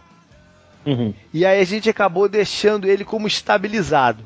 porque eu dei uns argumentos dizendo que eu achava que o Rivers tinha alguns é, tinha alguns problemas que os, outros times sabiam como explorar e, e acabava é, batendo na trave na hora que tem que menos, ser. Né? Menos o Colts, né? Que tem que perder por ele. É, é. Mas enfim, eu acho que eu acho que nada muito mudou em relação ao Rivers e acho que a temporada do, do, do, dos Chargers ano passado foi meio que assinando um pouco esse baixo, cara, porque quando começou a ter lesões de novo, né, e que ficou a coisa toda no ombro do, do, do Philip Rivers, isso acaba uhum. ficando um pouco exposto. Entendeu? Essa. Uhum. Porque se ele tivesse todos os alvos dele, tivesse tudo. Ele. Teria sido diferente. Talvez a gente até tá voltando a discutir ele aqui como, como, como elite. Mas uhum. acabou que expôs esse, esse problema que eu falei no ano passado, que era o dele é, dos times saberem como brincar um pouco com a cabeça dele, né? Como, como uh, criar traps para uhum. ele lançar a bola no, no, no, espaço errado. Eu acho que isso ficou exposto, entendeu? Tá entendendo uhum. o que eu estou dizendo? Pela, pela, pela falta de, de alguns dos alvos que acabaram caindo pelo meio do caminho. Uma coisa interessante foi que os Chargers é, ameaçaram draftar algum quarterback nesse ano, né? Uhum. Fizeram um trabalho de pesquisa na, na, dos principais quarterbacks do draft e no final das contas eles deram mais uma arma para o Philip Rivers, né? No, no, no, primeiro round, meio que dizendo assim, não, o, o, o cargo é teu até quando você disser que é teu. Né? Foi mais ou menos a, a mensagem. E eles pre precisam muito do, do, do Philip Rivers, não só para esse ano. Precisam, eles precisam fazer essa migração de Los Angeles durante um tempinho com, com, com o Philip, Philip Rivers. Imagina que pô, nessa transição toda vai de mudança de estado, ainda tem que arrumar um quarterback e passar por uma situação como alguns outros times estão passando por aí. Né? Então eles precisam hum. muito do, do, do Philip Rivers. Eu acho que ele, ele é o, o marco aqui do estabilizado. É, e, o, o Chargers mesmo, é, com um contrato pro Melvin Ingram, né? Se a gente pensar nas peças da é. defesa, tem o Joey Bozo, eles têm potencial para brigar nessa divisão que a gente falou que talvez seja a melhor da NFL no momento, né? Uhum. Ah, mas já tinha no ano passado o... também, se não tivesse sido as lesões. Sim, sim, né? sim. Não, é, e, mas agora entrando, né, o, as as posições mais importantes hoje, talvez no campo da NFL, sejam o quarterback e os, os pass rushers. Nas três, né, considerando que são dois pass rushers, o Chargers está muito bem para brigar, né? Então, uhum. é, de repente, eles conseguem espremer alguma coisa aí dos últimos anos do Rivers, né? Que ele é da classe do Eli Manning, do Big uhum. Ben, e o próprio Big Ben deu sinais de estar tá pensando em aposentadoria. Eu acho que foi um pouco de drama, né, pra Big Ben gosta, né, disso uhum. e tal. Uhum. Mas eles já são veteranos, né? Bem veteranos, os três. E, no futuro, para eles tá já chegando no final, pelo menos na NFL, né? Então, tem que começar a pensar já pra frente, mas também tem potencial para acontecer alguma coisa. Dá pra eles ganharem. Não. Sim, ele é, ele é a tradução do estabilizado.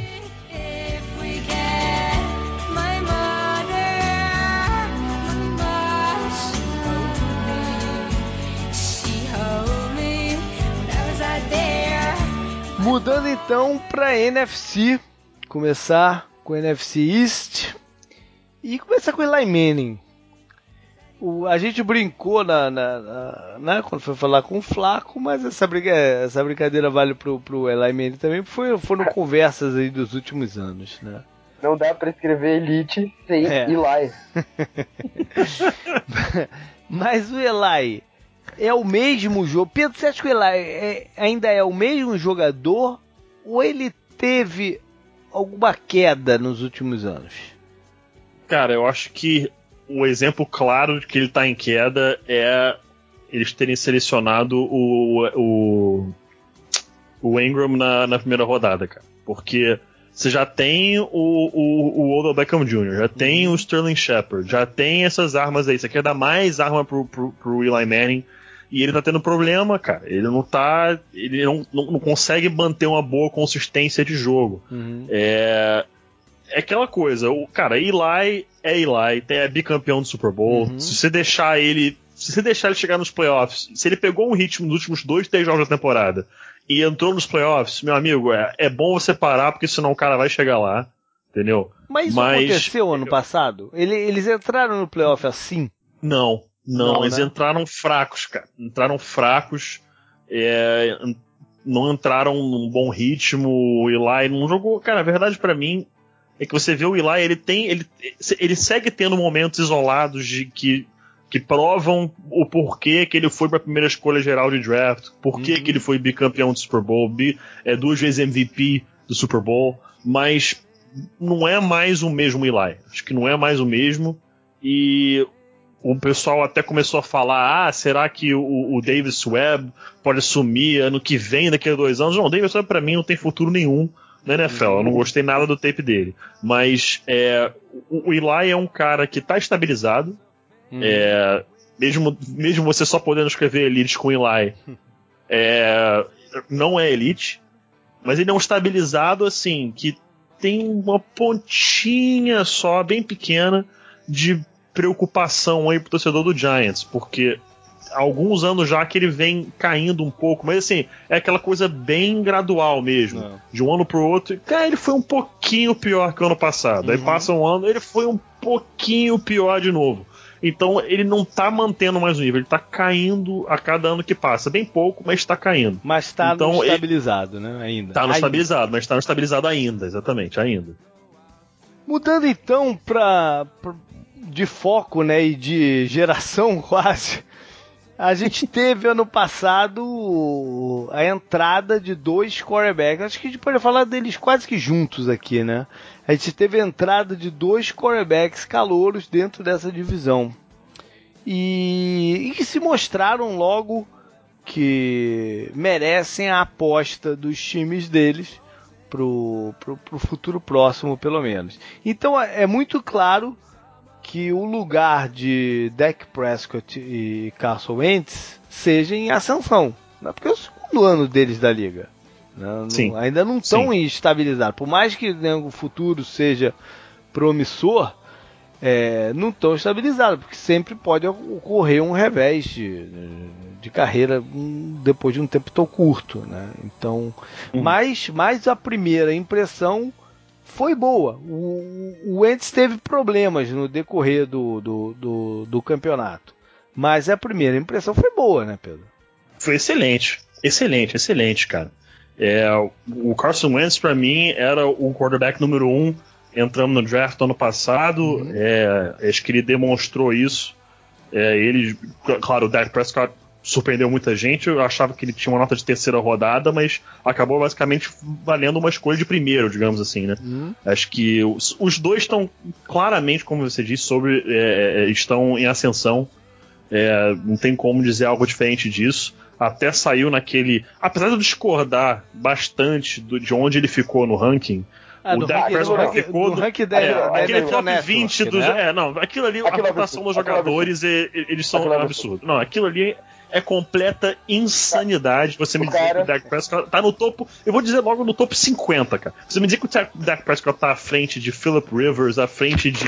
Porra, à frente do, do Big Ben, acho que ele ficou, à frente do. Cara, isso é uma completa insanidade. O Dak Prescott, o cara logo atrás dele, que eles revelam, eles revelam lá de 10 e 10, o cara logo atrás dele é o Aaron Donald. Como pode? Ah, cara, é, é um absurdo. Não. não, eu não tenho palavras, não tenho palavras. Eu, não, é. eu prefiro nem, tá ligado? O, o nem Dak. Prescott é, é um caso bem interessante porque ele joga no time de maior hype do, do, do né, do, da liga, que é, o, que é, o, que é o Dallas Cowboys, e o fato dele ter é, entrado de com tudo né? No, no, foi um furacão ali o, o, que aconteceu na temporada do, do Dallas, certamente influenciou essa, hum. essa votação. Mas o, o, Prescott é um jogador que impressionou muito pela por justamente isso, né? Por, por ele ter sido colocado no olho do furacão e, uhum. e conseguido encontrar o caminho dele. Não. Não, e E ele teve uma situação diferente, diferente do Wentz, que foi selecionado para ser o titular. Exatamente. Ele foi selecionado para ser o reserva. E ele roubou a vaga de um titular que, porra, o cara era era lá em cima, né? Estabilizada. Roubou, Roubou não, porque ele se machucou. É, exatamente. É. É, o fato é que quando, quando o Romo voltou, o time já não era mais o time dele. Né? Era o time do, do, do Prescott. Por tal é, carisma que ele, que ele se mostrou. E acho que o principal ponto do, do, do Prescott, a principal qualidade dele é justamente o carisma que ele tem. Né? O, uhum. Essa tranquilidade que parece que ele é um veterano ali. Né? Ele não tem a mobilidade de outros quarterbacks que correm bem com a bola, ele não tem o braço de outros quarterbacks, né? ele não tem antecipação de rota de outros, mas pô, ele fez a parada funcionar. Né? Uhum. É, é claro que ele vai precisar melhorar muito ainda, né, em certas coisas, para ele ter uma carreira de, sei lá, 10 anos de sucesso. Né? Senão ele vai ter altos e baixos. É possível. Né? É, ele tem que evoluir para o time, para o playbook evoluir, para tudo, para tudo né? É, dar, um, dar um passo à frente. Uhum. Mas o, a primeira impressão foi melhor impossível, né? Porque uhum. hoje a coisa mais difícil para um quarterback é justamente isso, ele, ele é ter o controle da situação, que foi o que ele teve como calor se a gente fizesse o draft do ano passado de novo, sabendo o que ia acontecer, ele seria a primeira escolha, não? Não, não, não, não sei. Eu acho que como potencial futuro, como potencial futuro, tanto o Ents como o próprio Paxton Leach podem ter mais mais capacidade técnica para fazer as coisas acontecerem. Uhum. Mas ele tem esse outro lado. Ele é um bom passador de bola sem ser excepcional. Né? Ele, ele, ele tem boa mobilidade sem ser nem um Russell Wilson, nem um Cam Newton, nem o outro quarterback que correm bem com a bola. Né? Então ele tá ali, ele, ele é bom em várias coisas sem ser excepcional nas coisas. O que ele é excepcional é nesse comando da situação. Ele é um caso bem curioso do, do, do Prescott, né? que é pra gente ver o que, vai acontecer aí dos próximos anos. Mas o, o Wentz, é, voltando pro Wentz, então, também é um jogador em ascensão porque ele precisa, por mais que em primeira impressão foi boa, ocorreu algo natural, que é muito natural, né? Que um calor ter dificuldade no, no decorrer do campeonato. E ele precisa também evoluir em várias coisas, né? Em precisão do passe, em várias coisas que ele precisa evoluir para também ser o quarterback que a torcida de Filadélfia espera que ele seja, né, Pedro? É, ele tem muita coisa para evoluir mesmo. A mecânica dele tem que dar uma acertada. É, ele tem que melhorar algumas coisas de leitura. Uhum. Você vê que quando a linha ofensiva deu uma piorada do meio pro final uhum. da temporada, ele não jogou tão bem. Mas o potencial claramente está ali. Claramente está ali. Acho que o torcedor do, do, Eagles pode ficar tranquilo com relação a isso. É. E por fim, o nosso querido Cousins. Que. Primos. É. O famoso Primos que em termos de performance tem uma performance de quarterback estabilizado hoje. Né? Você sim. olha pro Kansas, ah, você olha pro Kansas e pensa, pô, esse cara tem, esse cara é um quarterback, né? Só que ele tem essa questão contratual maluca aí dele com, com o Washington no meio do caminho. Seria legal fazer história, né? O, o cara jogar todos os anos dele só na franchise tag, imagina? Já tem inédito, né? Não, mas tem um limite, né? Tem, tem, o limite, tem, o limite. limite. Cara, imagina isso, cara. e... Seria legal tirar o limite só pro Kansas acontecer isso. É, e, e como o quarterback é. A, a, a, condição de estabilizado do quarterback tem muito a ver com o contrato dele, como o Pedro né, várias vezes foi olhar lá para ver a gente ver qual é a posição. O, o Cousins não tem como não estar tá sob pressão. Né, porque se ele jogar muito mal, o Washington pode chegar e falar, tá vendo? Por isso que a gente não, não, não renovou o contrato dele. Daí vai vir o 49ers, né? Já vai pegar ele e ele vai jogar um, muito. Né, ou qualquer um, mas o fato é que ele tá sob pressão de jogar bem para alcançar o nível de contrato que ele tá querendo. Né? Então, uhum. é, uma, é uma situação de pressão. É. Né? Se o Redskins tem desconfiança para dar esse contrato logo para um cara que é o quarterback, que é a posição mais importante do time, né, que vai levar você sempre à frente e tal, É porque ele tem, ele vai jogar sobre uma, sobre uma certa pressão, justamente por isso, né? Uhum. Se há desconfiança, há certa pressão. Bom, é, é isso, né, Pedro? Ele tá, tá sob pressão. Uhum. É uma pressão de, de, de circunstâncias, né? Do, do que uhum. aconteceu com ele desde que chegou lá em Washington. Ele tá claramente estabilizado. É, é isso aí. Mas sob pressão. É um estabilizado. Sob pressão, sob pressão, é. é. Sob pressão. Se, é, foi verdade, contra... tem isso. É. Se saiu, se saiu o contrato dele antes da temporada ah, é. começar, ainda existe ele essa tá estabilizado. Exatamente. Tá muito Exatamente. estabilizado. Exatamente. É, passar então para pro, pro lado sul e aí já começar com uma pedreira, né? Não, não vou deixar pedreira pro final. Vamos começar com com Drew Brees, né? Que é o, o cara mais veterano aqui do, do, do, grupo. Ano passado a gente discutiu muito se o Drew Brees ainda era elite. Né? Eu, eu, pra falar a verdade, eu não lembro onde é que a gente colocou ele ano passado. Se a gente ainda deixou ele no elite ou se ele recuou, se a gente recuou ele para estabilizado.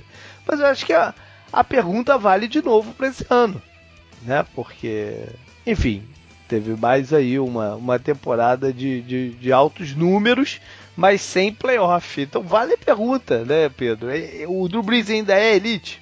Cara, é verdade, eu não lembro onde a gente botou ele ano eu passado. Também, acho que, mas... Eu acho que até. Acho que, eu lembro que a gente discutiu que ele deu uma piorada em termos de mira em profundidade e tal, que ele poderia estar deixando de ser elite. Eu lembro de algum papo desse. Mas, cara, eu acho que assim, acho que quando você para e pensa e você fala o nome Drew Brees, ainda, uhum. ainda leva peso. É. Ainda leva peso.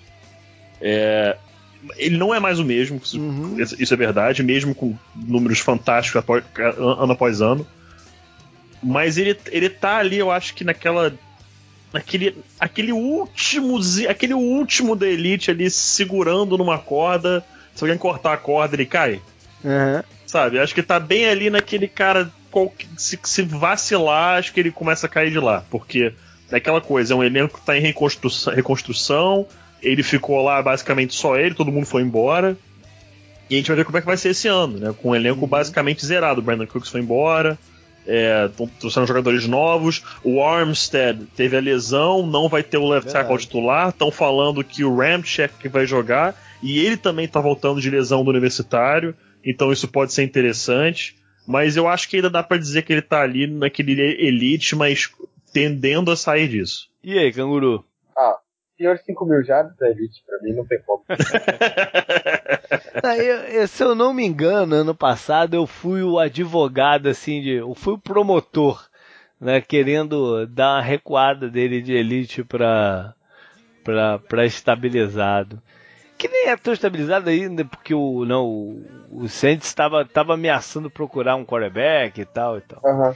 Mas eu acho que eu, eu esse ano vou tô mais light em relação ao, ao eu acho que que dá para manter ele como elite mesmo. Eu acho que Pô. teve, eu acho que ele, ele até conseguiu esses lances mais profundos ano passado que a gente criticou antes do programa.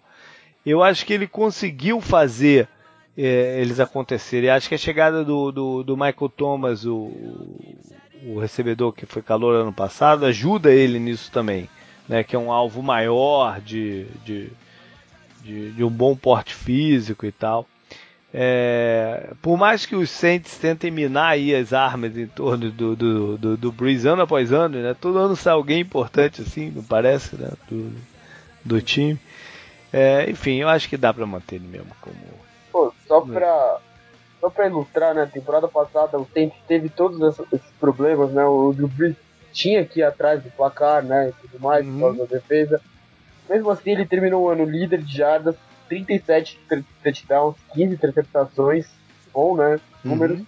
os números, 70% de aproveitamento de passes completos, é o maior entre os quarterbacks, o único maior que ele aqui que eu tô vendo é o Sam Bradford, teve 71.6, foi uhum. 1.6 maior, sendo que ele teve 3.800 jardas e um plano de jogo bem mais conservador, né? Então... Migrando pro Matt Ryan, o Matt Ryan a gente costumava colocar ele como assim, o exemplo da categoria estabilizado, né? Mas agora pode a gente pode trazer a conversa. E aí, canguru? Ele teve uma ele teve uma temporada de elite. Ele é um quarterback de elite hoje? Olha, é, eu escrevi sobre ele ontem lá no site, coloquei uma notícia que ele falou também, né, sobre o hum. Super Bowl e tal.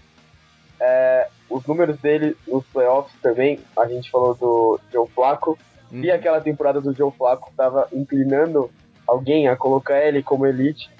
A, os playoffs, quer dizer, né, uhum. a temporada dos pós-temporada. Pô, o Matt Ryan tem que estar como elite também. Uhum. Ele não teve uma Sim. interceptação nos playoffs inteiros, contando o Super Bowl.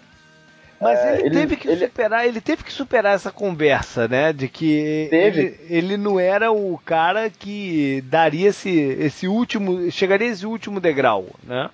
Ele, ele entrou na NFL como o Joe Flacco do outro lado, né? Que o Joe Flacco uhum, ia pros playoffs, mas perdia. Depois que o Joe Flacco teve aquela temporada, ele virou o Andy Dalton da NFC, porque ele chegava nos playoffs e sempre era eliminado, né? Pelos Packers, né? O, o Aaron Rodgers tirava onda lá, falava que era fácil ganhar lá, os Seahawks, né, tiraram eles uhum. também. Ah, o Mike Smith ficou marcado por sempre ser eliminado, né? Acho que ele é 1-4, um negócio assim nos playoffs, se eu não me uhum. engano. Ele quebrou todos, todos esses estigmas na temporada passada, eu acho, né? É, eu vi assim, pelo menos com a pós-temporada que ele teve. A gente tem que ver né, o que vai acontecer, que mudou o, o Shannon pois é. Agora, mas, pois é, pois é. Mas, eu queria tocar nesse assunto aí, porque será que não é. Será que a gente não precisa esperar até o programa que vem para colocar com ele é, em elite? Porque a gente depende do que vai acontecer com o esquema ofensivo? Ah. Talvez, mas o, o Julio Jones continua lá, né? Isso que eu acho que é o mais determinante. O, o, os coadjuvantes em volta deles dois também estão bons, né? É, e aí, Pedro? Cara, eu, assim, esse ponto do, do, do esquema ofensivo, eu, vou, eu não vou nem entrar nesse assunto, porque se, vocês me conhecem. Se eu começar a falar disso, eu vou ficar três horas aqui falando. Então, porque eu acho fantástico o sistema do Kyle Shanahan era incrível, etc, etc. Mas depois do que ele fez ano passado, eu, aliás, eu, eu, eu quem me conhece sabe também, eu quando, eu quando eu erro, eu falo. E eu não lembro se foi aqui no 10 Jardas ou se foi no Zona, no Zona FA hum. que eu falei que o Matt Ryan tinha que me provar alguma coisa esse ano. Uhum. Matt Ryan, seguinte, claramente eu sou idiota, eu não sei o que eu tô falando, eu não faço a menor noção do que eu digo em relação ao futebol americano, porque se você tinha que provar alguma coisa, tá muito mais do que provado com um prêmio de MVP chegando ao Super Bowl. Muito mais do que provado, né? É, cara, para mim, Elite. Pra mim, Elite. Vamos. Mas, mas essa questão que você falou do, do, do, do, do, Essa questão que você falou do esquema ofensivo vai ser importante ficar de olho nisso. Porque o esquema ofensivo estava muito bem encaixado em Atlanta. Vamos ver como é que vai né? ficar. É, muito bem pois encaixado. É. Ele, ele, ele personificou o que o, o Kyle Shannon queria fazer. Né? Vamos ver uhum. o que, que o Sarkisian vai aprontar por lá. É, James Winston. O James Winston ainda é ascensão também, né? Ah, se o Mariota tá lá, acho que ele também tá, né? Pois é, vale a pena comparar o patamar ah, dos dois? Já? A carreira, a carreira dos dois sempre vai andar lado a lado, sempre, não vai ter como separar. É. e acho até que o fato dos dois terem tido um, um primeiro ano, né, com, com... eles tiveram eles estão tendo uma progressão de carreira parecida, né? Porque uhum. eles tiveram um primeiro ano em que mostraram coisas boas, né? Mas alguma dificuldade natural, mas muito mais coisas positivas. E aí tiveram o segundo ano que os dois bateram na trave, né, de, de ir para para playoff. Uhum. Né? Ou, ou, seja, nenhum dos dois saltou mesmo na, na, na frente, né, Pedro? Eu tô falando bobagem. O Winston é um cara que para mim claramente está em ascensão. Opa, é um cara que claramente está em ascensão, né? Igual a questão do, Mario, do Mariota. É, esse ataque do, do Bucks esse ano vai ser interessantíssimo. Acho que é o comentário que vale dizer não tem nada a ver com quarterback, mas como que o O.J. Howard cai tanto no draft, eu não sei, uhum. mas enfim, isso é outro assunto. E é um cara que claramente está em ascensão. Acho que aqueles dois quarterbacks que foram selecionados em 2013, o Mariota e o Winston, é, são dois caras com teto altíssimo. E essa divisão aí, cara, NFC South, está ficando muito interessante. Muito interessante. É, já acho... tem o. Opa, diga. Pode ir, não, pode ir, pode ir. Não, acho que eu ia fechar exatamente isso. Tem o, o, o, Matt Ryan com o Falcons, que chegou no Super Bowl ano passado. O Cam Newton com o Panthers, que chegou no Super Bowl no ano retrasado.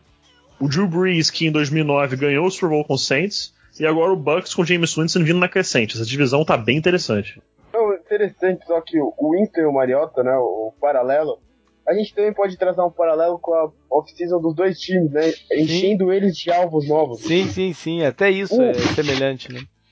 Um ganhou o Eric Decker agora, né? Que, porra, uhum, um cara que uhum. se ficar em campo é, é bom, velho. Pô, ele é bom.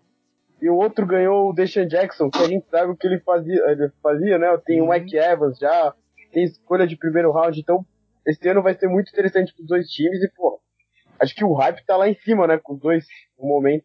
É. E aí a gente tem que falar agora do, do num caso difícil que é o do Cam Newton. Que ano passado a gente elevou, vindo né, do, do, daquela campanha de Super Bowl, a gente elevou para o Elite pela, a, pelo fato dele ser um quarterback único, né? E muito difícil de se programar para jogar contra pela aquela capacidade de correr com a bola, e de influenciar no jogo de corridas, a força que ele tem e o que ele tinha mostrado de evolução como quarterback. Aí veio o ano passado em que ele teve alguma dificuldade, né? O, o, os números caíram, né? Parte uhum. por problema dele, parte por problema do time, enfim, mas os números caíram. E para piorar a situação, ele está lesionado agora, o que deixa aqui um campo de, de, de hipóteses de, de, de, categoria imenso aqui, enfim, né, para a gente colocar o, o, o Ken Newton. Uhum. É, no momento, para mim, eu, ele, eu colocaria no, no gera preocupação. Porque, não, lógico, o potencial é o mesmo né, do, do, do que do ano passado. Mas a questão da lesão, o quanto que ela bagunça esse estilo de jogar do, do, do Ken Newton. Né? Porque ficou claro no momento do ano passado que a discussão migrou pro a gente tem que poupar o Ken Newton de certas coisas ou não. Né? Essa conversa não existia até então. Né? O Ken Newton era o cara que entregava a bola na mão dele e vão fazer as coisas acontecerem. Né? Mas se tiver preocupação de que tem que se manter o Cam Newton saudável, que tem que se né, é, cercar ele de, de cuidados, ele vai ser efetivo para ser o quarterback de elite que ele foi no, há dois anos atrás, Pedro? Cara, os, os, problemas do Cam Newton são os mesmos desde sempre e o que me incomoda é que eles nunca foram corrigidos. Problemas de mecânica, insistências em, em erros de leitura, é, inconsistência nos passes, a bola sobe muito, ele, se a primeira opção não tá lá, já tá buscando correr, alguma coisa do tipo, e ele sempre foi usado como corredor principal do time. Não vai ser mais agora, assim eu espero pro bem dele. Uhum. É, eu acho que ele, ele é um gera preocupação, só que muito específico, porque a gente viu aquele ano de MVP dele, que foi incrível, mas é o que eu dizia já na época. Ele foi MVP, claro, daquela temporada. Mas se você fosse analisar simplesmente ele como um quarterback, ele passava longe de ser MVP. Longe. Ele foi o jogador mais valioso da liga. Uhum. Isso foi claro. Mas avaliando ele como somente como um quarterback, como um passador, ele não era nem top 10. Exatamente. Isso era, isso então, era, isso era então, tranquilo então de se dizer. isso vai de, vai de encontro ao que eu falei.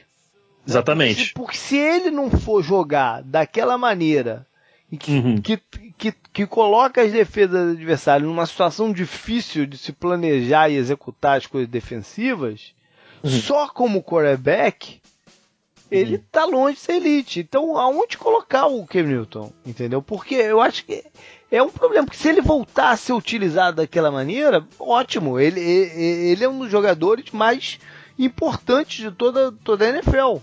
Né? Sim. É, pra, pra mim é o que você falou, é, é gera preocupação, mas pelo futuro dele. Uhum. Pelo futuro. Porque hoje ele é um, pô, um puta jogador, cara, um cara diferente. É, você olha pro Cam Newton, você vê provavelmente o futuro da posição de quarterback mas os problemas que ele tem que corrigir, que ainda não foram corrigidos, e que claramente quando você não, quando ele não consegue entrar num ritmo e quando as coisas não estão funcionando é, é, do jeito que ele quer, ele fica frustrado dentro do jogo. Ele, ele gera preocupação, mas não é gera preocupação de ah, ele vai deixar de ser titular, ah, ele, ele vai perder a vaga, ah, ele não vai ser mais titular na, na NFL. É o que a gente estava falando aqui. Ele gera preocupação para a evolução dele como um jogador. Uhum. Se ele vai ficar só nisso que ele é agora ou se ele vai continuar crescendo. Bom, então é por, é por, aí, né, Canguru? Não, por aí não gera preocupação. Assim, e o Kenilton é muito interessante ver os números dele, né? Uhum. O número dele de jogo aéreo, né? Nas temporadas que ele teve na liga e tudo mais.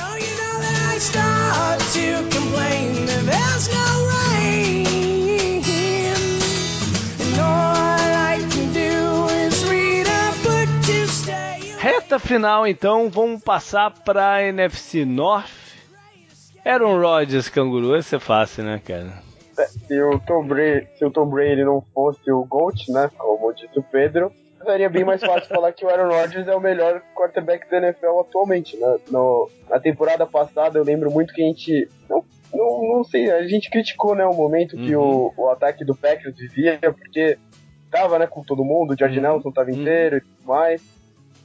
E mesmo assim, tava faltando aquela química, né? Uhum. Porém, ela aconteceu no final da temporada e o Packers chegou nos playoffs muito por causa dele, tá? também uhum. do Aaron Rodgers e tal. E ele mostrou que ainda é talvez o melhor jogador da NFL hoje em dia. Pedro, por idade e tudo mais. É, é, foi, foi uma temporada esquisita mesmo, né? Do, do, do dos Packers. É, a ascensão do ataque do, do, dos Packers ano passado tem a ver com o Rodgers ou tem a ver com o time como um todo? Hum, cara, acho que o Rodgers. É. Acho que o Rodgers, acho que o, o, Packers tinha muitos problemas ofensivos ano passado. A questão do jogo terrestre me, incomoda, me uhum. segue me incomodando bastante. É, falando que Ty Montgomery vai ser o titular, isso para mim não é solução, uhum. tá? Isso não é longe, passa longe de ser uma solução. Cara, a gente vai ter que ver como é que vai ser isso aí. Eu acho que o Packers hoje só é o que é mesmo por causa do Aaron Rodgers. Tem bons jogadores no elenco? Tem. Tem caras que, que jogam bem? Tem mas só é o que é de fato por causa do Aaron Rodgers. É, é porque e... ele, ele, teve uma reta final de campeonato, o schedule ajudou, né? Óbvio, é, tem, tem, tem circunstâncias, mas ele teve uma, uma reta final de campeonato inacreditável. Né? Foi inacreditável o que ele jogou. Sim. Sim, foi um absurdo. Ele, ele elevou um o nível dele e elevou o nível do time inteiro junto com ele. O Aaron Rodgers eu ouvi outro dia em algum lugar, não lembro, eu li, que é engraçado que a gente sempre coloca ele como o melhor quarterback da NFL. E ele tem um Super Bowl, né, até agora. Uhum. Ele chegou em um Super Bowl só.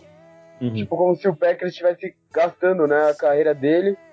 E o Packers tinha acabado de vir do Brett Favre e ele chegou em dois Super Bowls só, né? Então uhum. o Packers com, sei lá, quase 30 anos de excelentes quarterbacks tem três Super Bowls, né? É. é pouca coisa, se for pensar. Passando então para o Stafford. Matthew Stafford estava tendo uma temporada excepcional ano passado. Né? É, existia preocupação do que aconteceria com o time sem o, o Calvin Johnson.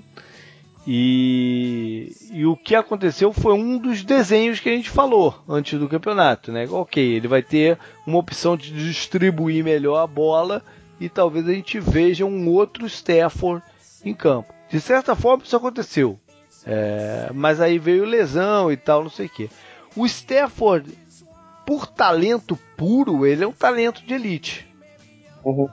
Mas ele, ele não conseguiu ainda colocar tudo ao mesmo tempo ao torno dele para ele chegar lá, né? É, é, não, o que ele fez ano passado foi incrível, né? É. Aquelas vitórias todas voltando, né? Conseguindo resolver no último quarto, em overtime, o que é que fosse. Realmente foi incrível. Mas é o que você disse, parece que sempre falta um pouquinho mais. É. Parece que sempre tem um, um, algo a mais. Por incrível que pareça, foi o que a gente viu ano passado. Uhum. Né? Ele jogando sem o Calvin Johnson, parece até que ele jogou melhor, que ele não se sentia forçado a botar a bola no Calvin uhum, Johnson. Uhum. Não dizendo que o Calvin Johnson fazia mal ao Lions, longe disso. é, pô, não sou, não sou louco de dizer uma coisa dessas. Mas é, isso é uma coisa que você. Existia você... uma pressão natural de jogar bola Existe uma pressão, exatamente, e não é nem uma pressão da comissão técnica uhum. ou do, da direção, do, do, de dono do time, quer que seja. É uma pressão de, cara, isso eu posso dizer por, por experiência própria. Quando eu tava em situação complicada, jogando, claro, eu sempre, eu, eu sempre falo isso antes para deixar claro, jamais me comparando a situação de NFL. Mas jogando aqui em campeonato nacional, é, cara, em situação complicada, é, a primeira coisa que eu pensava era: eu quero pegar uma jogada pro meu go-to guy. Eu quero botar essa bola na mão dele porque se tiver que resolver, ele resolve. Uhum. E, e, cara, isso é, é pensamento natural. Isso uhum. não, é, não é, pô, não, não, é pensamento. O cara tá sendo fraco pensar nisso. É o melhor jogador do que tinha no time. Então uhum. bota a bola na mão dele e o cara resolve. E mas sem ele lá, o Stafford, de repente, no inconsciente, que é o que realmente ocorre, não tinha mais essa, essa, sensação de eu ter que botar a bola na mão dele para resolver. Eu vou ver, ver, o que eu tô. reagir ao que eu tô vendo, vou botar a bola onde tem, onde, onde tem que colocar. Uhum. E acho que foi isso que aconteceu com ele ano passado. Ele é um cara que mesmo estando estabilizado, acho que ele está em ascensão. Está em ascensão. Acho que ele é um jogador relativamente novo, ele tá com, não tem nem 30 é, anos de idade, né? É, ele entrou tá muito quanto? cedo, ele entrou muito novo na NFL. Ele entrou com. Ele, ele foi escolhido primeira geral, rodada geral, foi. Primeiro geral com 21 anos de idade, é. se não me engano. Então é um é, cara que tá em ascensão. Mas ele é, mas ele é estabilizado, ele é o quarterback. Sim, do, sim, do, sim, lá, sim, seriam loucos, né? Se, se deixasse ele sair, se. Não, seria completa insanidade. Uma outra, uma outra direção. Sim. O Stafford é legal que ele entrou na NFL naquele, naquele último ano, né? Acho, não, o Sam Bradford entrou no ano seguinte, né? Naquele, aqueles, aqueles anos que os contratos dos calouros do top 5, né? Do top 10, sei lá, eram uhum. absurdos. Uhum. Então ele é um dos caras que mais ganhou dinheiro na NFL atualmente, eu acho. Uhum. Ele tá com 127 milhões na contagem de salário dele até agora na NFL. Porra, uhum. 127 milhões! Já que você mencionou, Canguru, toca então o barco aí falando do Sam Bradford. Onde é que você colocaria ele? Porque, né, ó, a gente tem que estabelecer que o Bradford vai ser o titular do, dos Vikings. Né? Uhum. Porque existe a situação do Bridgewater. Mas o Bridgewater aparentemente não vai ter condição de jogo, nem sei lá, sabe sei lá quando. Né? Então uhum. temos que assumir que o Bradford é o titular do, do, dos Vikings. E aí você colocaria ele onde? Cara, essa é difícil também, hein? Porque ah. ele, te, ele, teve alguns bons momentos ano passado, né? Teve, né? O Vikings começou muito bem, né? O, o, o Rafão entrou no Hype Train, Pedro? Acho que ele entrou, né?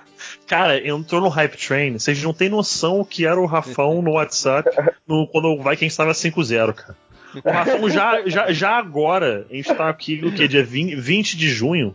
Já agora, já fica, já fica aí duas, três vezes por semana ele manda alguma, alguma citação do, do Mike Zimmer, alguma coisa do Vikings. Cara, o Rafão nessa época do ano é, é, é, é o, é o master do Hype Train, cara. Ainda mais com, com o Super Bowl sendo lá em Minnesota, né? Tá tudo ah, convergindo. Cara, esse, esse, esse ano acho que, ele, acho que ele vai ele vai bater recorde de Hype Train, cara. Tô vendo já. Mas e aí, o que fazer com o Bradford, cara? Porque é difícil mesmo, né? Porra, uhum. muito difícil. Foi o que você falou, ele teve bons momentos, né? O jogo com ele era muito conservador, né? Com o playbook do Vikings e tudo mais. Mas é, é porque era pra transição lá, também, né? Sim, sim, é, não, ele Até porque lá, eles mudaram de, coordena, mudaram de coordenador no decorrer do campeonato. Sim, né? O Nove Turner saiu e aí o Pat Shermer é, assumiu que é um cara que já tinha trabalhado com, com o Bradford antes e uhum. foi o cara até que sugeriu, né, ou vendeu a ideia deles irem atrás dele quando, quando o Bridgewater caiu machucado. Uhum. É, e aí, qual é a expectativa pro, pro, pro Bradford esse ano, Pedro? Cara, acho que a expectativa dele é de ver se ele consegue manter o que ele fez ano que vem. Porque ele, bem. de forma bem quieta, sem ninguém perceber nem nada, ele bateu o recorde de Drew Brees de porcentagem de passes completos de uma temporada só no ano passado. Mas foi tudo ah, aquele é, pingadinho, né? Foi tudo pingadinho, foi tudo pingado, mas ele bateu esse recorde. E ele mesmo com a pressão na cara dele, tava soltando passes, tava apanhando, não se machucou, uhum, que para uhum, mim foi, foi, o principal dele foi isso. Uhum. Não se machucou. Conseguiu durar a temporada, coisa que basicamente ele nunca fez a carreira inteira. Uhum. Então acho que agora é, o Vikings, naquela situação toda, no fim das contas, acabou que mandou bem. Vão ter que ver agora o que, que vai ser do Sam Bradford para poder decidir. E, e, ver também do Terry Bridgewater, uhum. tá? Porque ele tá voltando ainda, não deve jogar esse ano também, mas é, é essa opção não morreu, não. Ela ainda claro. existe. Mas aí, é... ele, tá, ele tá como estabilizado ou ele, ou ele é mais pro gera preocupação ainda? Essa é uma boa pergunta, cara uh... Ele é, acho que é uma das mais difíceis também, não? É uma das mais difíceis, cara. Porque eu não sei se. Eu não, assim, eu não sei se gera preocupação ou se até mesmo, assim, não, não como o Blake Bortles e tal, uhum. claro. Até um né? tipo né? disso é uma pressãozinha. Do tipo, se ele conseguir. Porque, por exemplo, olha, olha o exemplo que, a gente, que eu vou que eu, vamos, uhum. vamos, vamos citar aqui agora. É, porque é aquela coisa, a gente tem que sempre projetar um ano à frente. Patrick Mahomes foi selecionado pro, pro, pro Chiefs. Uhum. O Alex Smith potencialmente será cortado no final do ano. Se o Sam Bradford não for bem e o Alex Smith é free agent, ele não encaixa muito bem ali? Uhum. Encaixa. Uhum. Para mim, encaixa muito bem. Entendeu? E? Como uma opção futura, de repente. E uma opção, para mim, na minha opinião, melhor que o Sam Bradford. Então, assim. E? Vamos... O contrato dele acaba no final da temporada. Acaba no final da temporada e o Alex Smith pode ser cortado no final da temporada também pelo Chiefs. Uhum. Então é uma situação muito seja, interessante. Até pelo fato dele estar tá, uh, com um ano só de contrato, ele está sob pressão. Né? Porque uhum. eu diria precisa, também. Né, ele precisa dar prosseguimento à, à carreira. É, o contrato está ajudando muito hoje. É. É, para fechar a divisão, então, Mike Glennon que hoje é o titular. Né? Foi, ele foi contratado na off-season pelos Bears para ser o titular. Né? Ele teve um contrato interessante, que é, é basicamente um contrato de um ano para ver o que, que é e aí se estabelecer né? se, se dá prosseguimento ao contrato ou não. Então, aí vem o draft.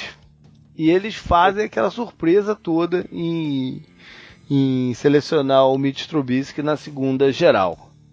Uhum. Isso coloca o Mike Lennon aonde, cara?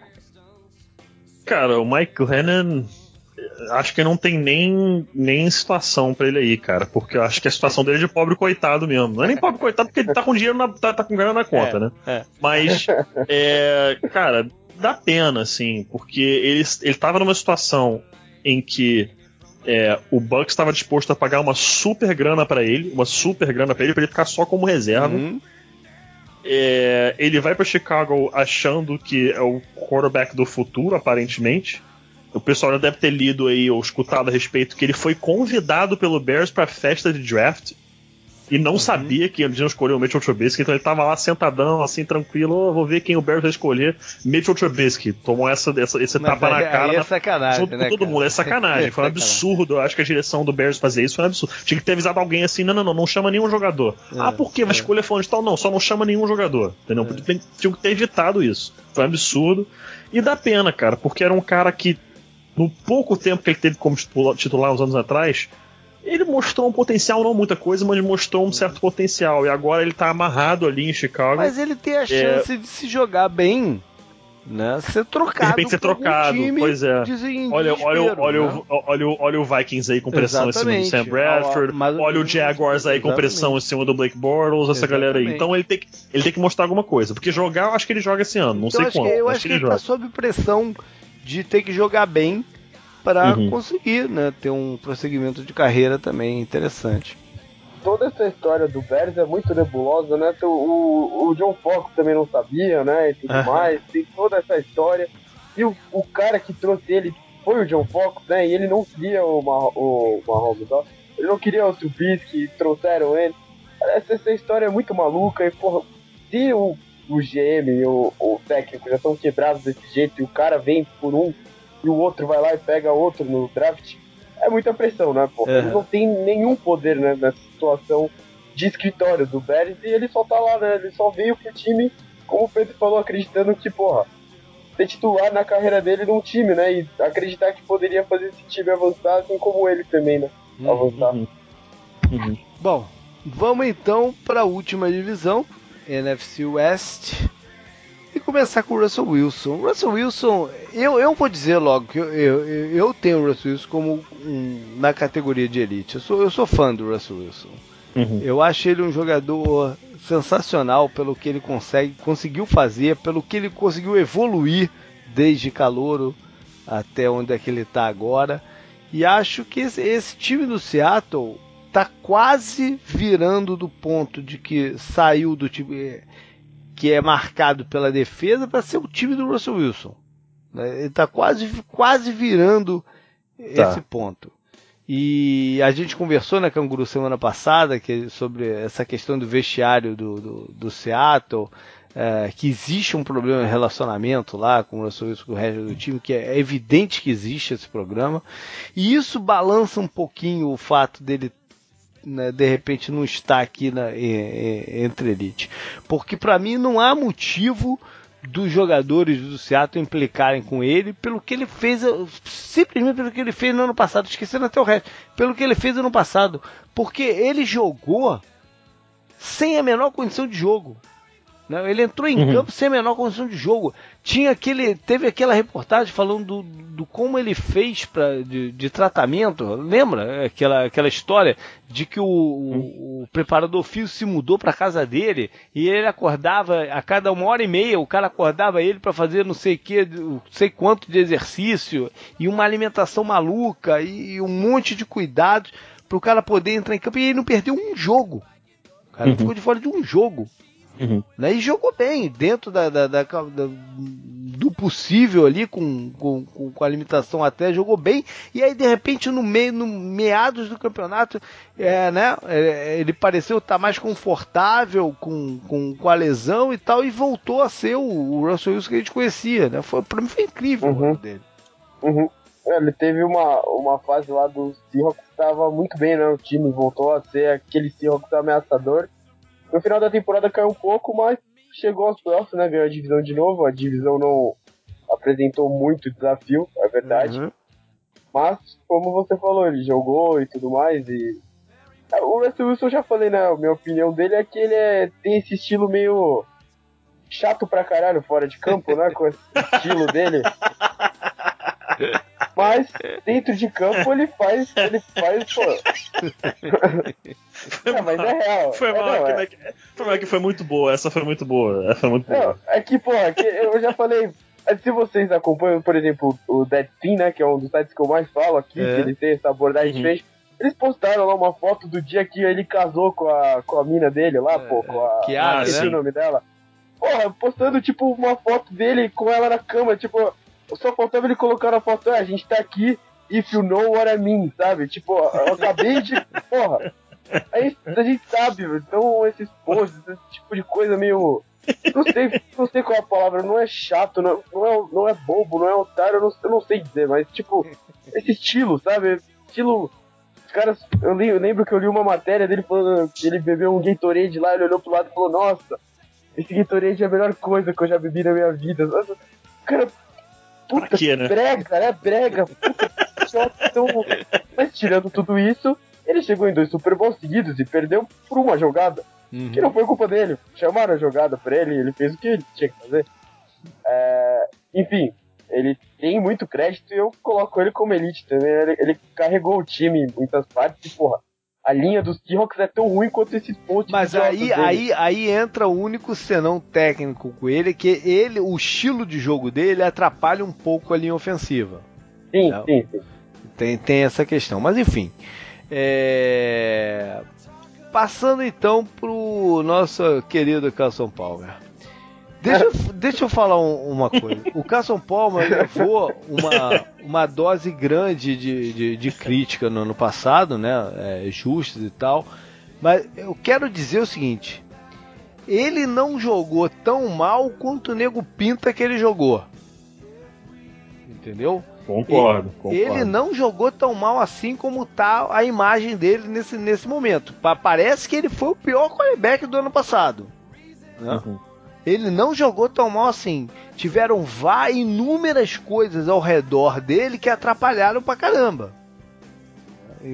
Linha ofensiva, é, os recebedores né, que, que, que desapareceram o, a defesa foi inconstante no começo, teve, teve um monte de coisa ali que atrapalhou. A insistência do, do, do Bruce Arians com um estilo de jogo que não estava dando para ser executado por, por, por, esses dois itens que eu falei, linha ofensiva e recebedores, ele estava envolto em um monte de coisa ali. Do meio do, do, do, campeonato em diante, eles falaram, pô, não dá mesmo, né? Então vamos, vamos mexer aqui um pouquinho. E aí é, o jogo dele subiu também, mas aí já ninguém queria dar crédito a ele pelo começo do, do, do campeonato. Né? Então ele, ele teve problemas, teve problemas, e forçou bola, né? ele teve. É, enfim, ele não foi preciso como deveria em alguns momentos, mas ele não jogou tão mal quanto o Nego Pinta que ele jogou. Né? Dito uhum. isso, a categoria que ele fica aqui, eu não sei se. Eu, eu juro que, por mais que eu deveria saber, né? Mas é.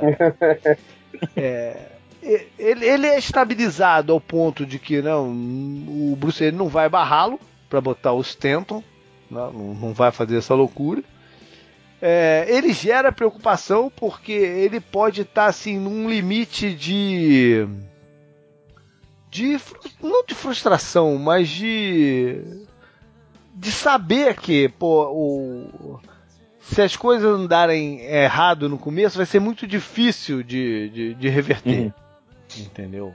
É, uhum. Eu acho que ele tem essa consciência que as coisas têm que começar muito bem pro Arizona no, no em 2017 e ao mesmo tempo ele está sob pressão né, de, de, né, de, de, não levar a quantidade de crítica que ele levou no ano passado. Então ele, ele tá num misto das três aí. Em qual você colocaria ele, Canguru? Eu concordo com todas essas que você falou, mas é como você disse, ele está estabilizado no posto dele, né? É estabilizado e um pouquinho dessa da pressão, da pressão não, da preocupação também por causa do histórico de lesões e porque uhum. ele está aí, é horrível pro time, né? Vai ser tudo David Johnson de novo e tal. Acho que um misto das duas, mas acho que estabilizado no final, né? Tipo, pra resumir bem, a situação dele é essa, não? Pois é, mas, mas, mas, existe uma desconfiança. Ninguém, ninguém vai apostar no, no, Quando chegar a época de preview, ninguém vai apostar no Arizona como indo pro playoff.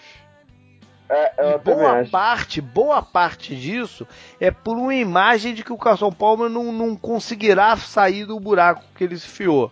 Entendeu? É, é que enquanto o Cardinals está, entre aspas, estagnado com ele, você pega outros times que estão subindo, né? Tipo, você falou, a gente falou já.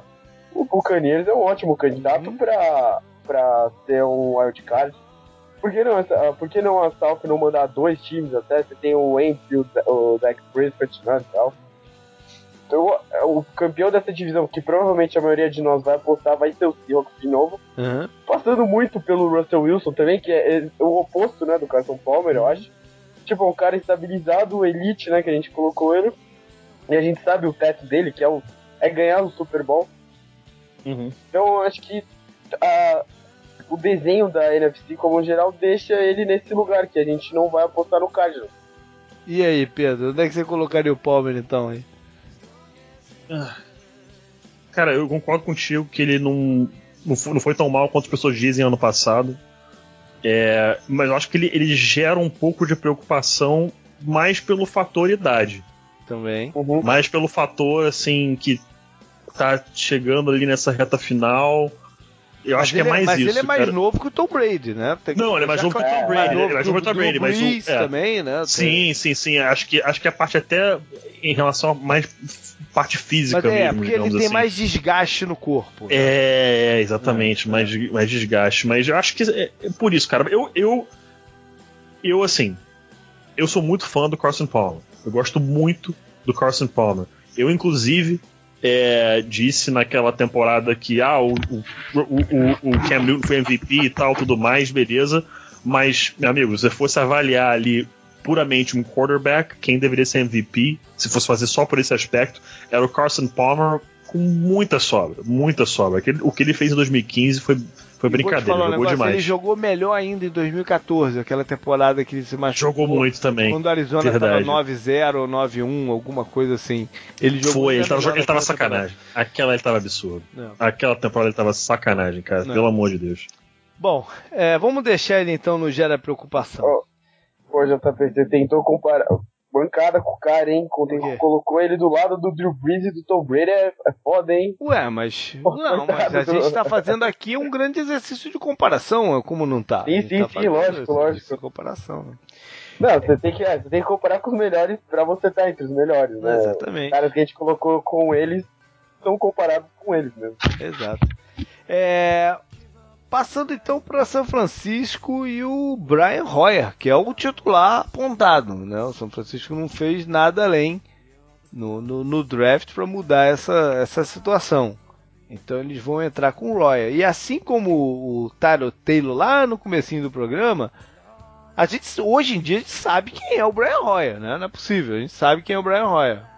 O Brian Hoyer é aquele cara que, né, vai, vai se entregar ao jogo, né? Vai, vai, vai, vai fazer de tudo que tiver alcance dele pro, pro time é, ter bons momentos. E ele teve boas partidas pelo, pelos Bears ah, uhum. ano passado, mas ele também vai ter alguns erros críticos, né? Que vai comprometer a parada toda. Né? Então, vai. É, eu acho que não tem como tirar ele do gera preocupação. Né? Do, do, do, quanto que esses erros vão sobrepor aí o, a todo o resto. Né? É, acho que sim, não, não tem muito o que falar do Brian Hoyer. É. Também não, também não tem muito o que dizer não. Por fim, o Goff. Então, podemos marcar oh, o Goff como calor? Olha, por pouco, né? Por pouco. Por muito Pô, pouco. Seria, pouco. seria bom, viu? Seria bem mais pouco. fácil. Se ele, se ele demora mais umas duas partidas pra ser colocado no time, talvez, né? Uhum ele, ele, ele teve muita dificuldade né, o, quando entrou no, em campo. Mas também não tem como, não teria como não ter essas dificuldades né, nas circunstâncias que já estava ali a coisa. Ele, quando ele entrou, o Fischer já tinha saído ou o Fischer saiu logo depois que ele colocou? Agora eu não me lembro. Ele, eu acho que ele entrou quando o Fischer estava lá ainda, se não me engano. Tava lá ainda, né? mas, mas, é. mas, já estava lá, mas já, né, já não, a temporada já tinha ido pro brejo. Né? E... Agora, é, ele, dentro desses problemas todos que ele teve, ele teve algumas coisas que você pode tirar de positivo. Né? Por exemplo, ele, ele me mostrou não ser um quarterback medroso no pocket. Uhum. Que, é um, que é um problema, às vezes, para quem está na situação dele. Ele jogou com a pior linha ofensiva que tinha na, na, na NFL no passado. Era, era bem, era bem horrível quanto a do. Era bem horrível. A dos Rams. Né? Ele foi atacado por todos os lados. Né? E poder, ele poderia ter tido um efeito Blaine Gabbert nele. Né? De, é, é. De, de ficar assustado virou... com a situação. Né? O Gabbert virou a, a ilustração de, do quarterback é, né? medroso, né? ou, ou, ou, outro, não, não, não foi só ele, porque às vezes pode ser injusto, a gente só mencionou. Tem vários outros casos, assim, o Matt Leonard, por exemplo, né? Também é um caso Sim. desse. Né? Então, Justo. ele poderia muito bem ter ficado ali que nem um maluco ali na, na, naquela situação. E ele, ele absorveu o impacto do, do, do, do pass rush adversário, ele procurou as jogadas, ele, né, não, ele não ficou ali atirando para qualquer lado, saindo correndo feito um maluco para salvar a pele. É, então ele, ele teve, é, para mim ele teve isso de positivo que já vale para ele é, um, um crédito para ele começar essa próxima temporada como se fosse zerando, zerando tudo entendeu? E que na verdade é, tá se zerando tudo, né? A comissão técnica nova, um cara que trabalhou recentemente com, com o Kirk Cousins e fez o Kirk Cousins é, progredir na carreira, enfim. É, eu acho que o Goff tem que estar tá nessa categoria ascensão, né? Porque para baixo ele não pode ir, só pode ir para só pode ir para cima, não tem outro caminho para ele é muito difícil de avaliar o que ele, o que ele pode entregar de acordo com a temporada passada, né? O Rams foi, teve toda essa bagunça da, da mudança, né? Uhum. O Jeff Fisher, pô, o cara medíocre, né? A ilustração da um cara medíocre, não só 8-8, pô. Mudar, interessante, né? Trazer o, o, coordenador do Redskins, né? Que você falou, até a temporada, até a temporada passada, uhum. que fez o Kirk Cousins ser o, esse cara que a gente colocou Queria colocar até no estabilizado, né? Que se uhum. tivesse o contrato dele e tudo mais. Eu acho que a gente vai ter. Bom, também é, lá, eles, melhoraram a, a linha. Ter... Eu acho que é injusto a gente escrachar o Goff aqui. Entendeu? Eu acho que é injusto. Eu acho que no programa do ano que vem a gente vai ter uma conversa bem mais interessante sobre o Goff do que a desse. Entendeu? Não tem material, né, pra escrachar ele, esse é o problema. Não, Mas não ele tá sendo coisa. escrachado por vários lados. Né? Ele está sendo escrachado. Tem muita gente dizendo que o Randers já devia, nesse draft, ter partido com ele e procurado outra situação. Pô, é um absurdo, né? A ideia do Rams é boa, né? Você. Foi o que a gente falou, o, o, o draft do ano que vem tem que estar muito na, na mente das pessoas, né? Que o que esse draft falaram que foi pobre de, uhum. de quarterbacks, o, o, seguinte vai ser rico, né? E, e, os caras já têm isso em mente, pô. Se os jornalistas têm isso em mente, imagina os scouts, né? Então, a ideia é boa. Você entra na temporada com o Goff, você já trouxe algumas armas para ele, você melhorou um pouco a linha ofensiva, eles contrataram o cara do Bengals, né? O, o, left tackle, né? Uhum. Uhum. É, boa contratação, você tem o Todd Gurley que mostrou boas coisas na temporada anterior, não na anterior, na outra. É, traz os recebedores para ver se tem essa química, né? Os caras estavam falando lá do Cooper Cup, né? Que tá se dando muito bem com ele e tudo mais, e eles estão tentando fazer essa química entre eles florescer e tudo mais. Uhum. Robert Woods, que é um cara desse que é bom, ele recebendo bola, né? Ele é um cara de confiança e tudo mais vê o que acontece. Se der errado, você vai escolher para cima de novo. A sua divisão não é muito fácil.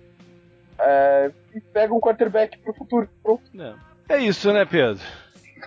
É isso, cara. Beleza. Então a contagem final foi o seguinte: 1, 2, 3, 4, 5, 6, 7 quarterbacks em elite. Eu é isso, arrisco a dizer que foi o maior número que a gente já fez aqui, hein? Eu mas não tenho não essa conta tirar... dos outros, mas eu acho que foi o maior número que a gente fez aqui. Não dá, ó, vocês colocaram o Big Ben lá. Eu, é. eu... Enfim. Tom Brady, Tom Brady, Luck, Big Ben, Breeze, Matt Ryan, Aaron Rodgers e Russell Wilson. Aham. Uhum. Não, não tem como tirar nenhum deles. Então tá. É, vamos com 1, 2, 3, 4, 5, 6 como estabilizados. Talvez esse número tenha baixado um pouquinho. Uhum. 1, 2, 3, 4, 5 como gera preocupação. 1, 2, 3, 4, 5, 6. Não, perdão, 5 gera preocupação. Quanto, quanto eu falei? Peraí. 1, 2, 3. Falou 6. Não, não. Gera preocupação são 4. 1, 2, 3, 4. É que eu tô. tô, tô é, é, o Tannehill. Tannehill, Kenilton, Tannehill a gente botou no, Tannehill a gente botou no Ascensão, não foi? Não, não, a gente deixou no Gera Preocupação. Não, perdão, a gente deixou no Pressão, não foi? Ah, não, foi no Preocupação, é verdade. São cinco. Cinco no Preocupação, isso aí. Então na Ascensão a gente tem um, dois, três, quatro, cinco também. Sob pressão, um, dois, três, quatro, cinco, seis. Um calouro, que a gente né, considerou que o Watson, na verdade, tem tudo para ser o titular do, do time. E duas situações indefinidas. Tá aí a distribuição desse ano. Uma última brincadeira antes de acabar. Quem você acha que vai ser titular primeiro, Pedro? Deshaun Kaiser ou Mitch Trubisky? Uff. Ah, cara, essa, essa é muito boa. Porque o é. Watson, o Watson a gente né, tende a achar que é. vai ser primeiro. Então, a pergunta é do, esses dois caras que a gente imagina né, que vão ser colocados em campo em algum momento durante o, a temporada. Cara, eu vou, eu vou, eu vou dizer Mitch Trubisky mais pela pressão de onde ele foi selecionado do que qualidade. Tá bom. Canguru. Hum. Ah, vou do outro lado então, não é só pra ser legal. Sem grandes explicações, só por, por ser legal. E eu. Eu, eu, eu vou dar uma explicação. Eu vou, eu vou de Kaiser então. Eu vou de Kaiser pelo, pelo contrário do que o Pedro tá falando. Eu acho que o John Fox pode ser turrão e falar: quer me sacanear, então vou sacanear também e deixar o cara no, no, no, no banco aqui. Claro que é, isso tudo. Também, né, o, trabalho dele provavelmente já tá. É, isso tá tudo pode ser enormemente influenciado caso a gente tenha uma contusão pra cá e pra lá, né? Que aí bagunça a parada toda. Tô falando, a gente tá brincando mais em condições naturais. Beleza, então, valeu Pedro, valeu demais aí pela participação, mais um ano aí classificando quarterbacks. É sempre um dos programas mais longos que a gente tem no, no ano inteiro, tem muita coisa para falar. Quer deixar algum recado aí pra galera? É, cara, agradecer mais uma vez só o convite de vocês aí. É, esse programa é, anual já aqui, já dá pra dizer, do, dos quarterbacks é, é, muito divertido, que sempre, sempre me bota para pensar é, sobre a situação de cada time, do futuro de cada time e tudo mais. É, convidar todo mundo aí a me seguir lá no Twitter e no Facebook, arroba Pedro Pinto aí no Twitter, Facebook também, conhecer lá o Zona FA. E só dar uma dica só aí, ficarem ligados, que eu não, não darei nomes ainda, mas em breve tem um projetinho novo aí, aí. vindo, entrando no ar. É, eu não vou dar detalhes, pessoal fica ligado lá no meu Twitter, que assim, que, assim que tiver eu vou anunciar que é um projeto diferente do que é conhecido aqui no Brasil. Acredito eu que não tem algo assim aqui ainda. Opa. Então, fiquem ligados aí que é um projeto bem interessante que eu estou muito feliz com, com o rumo que ele tá tomando. Legal, vamos ficar ansiosos. Beleza, canguru? Os contatos com a Beleza. gente são o mesmo, né?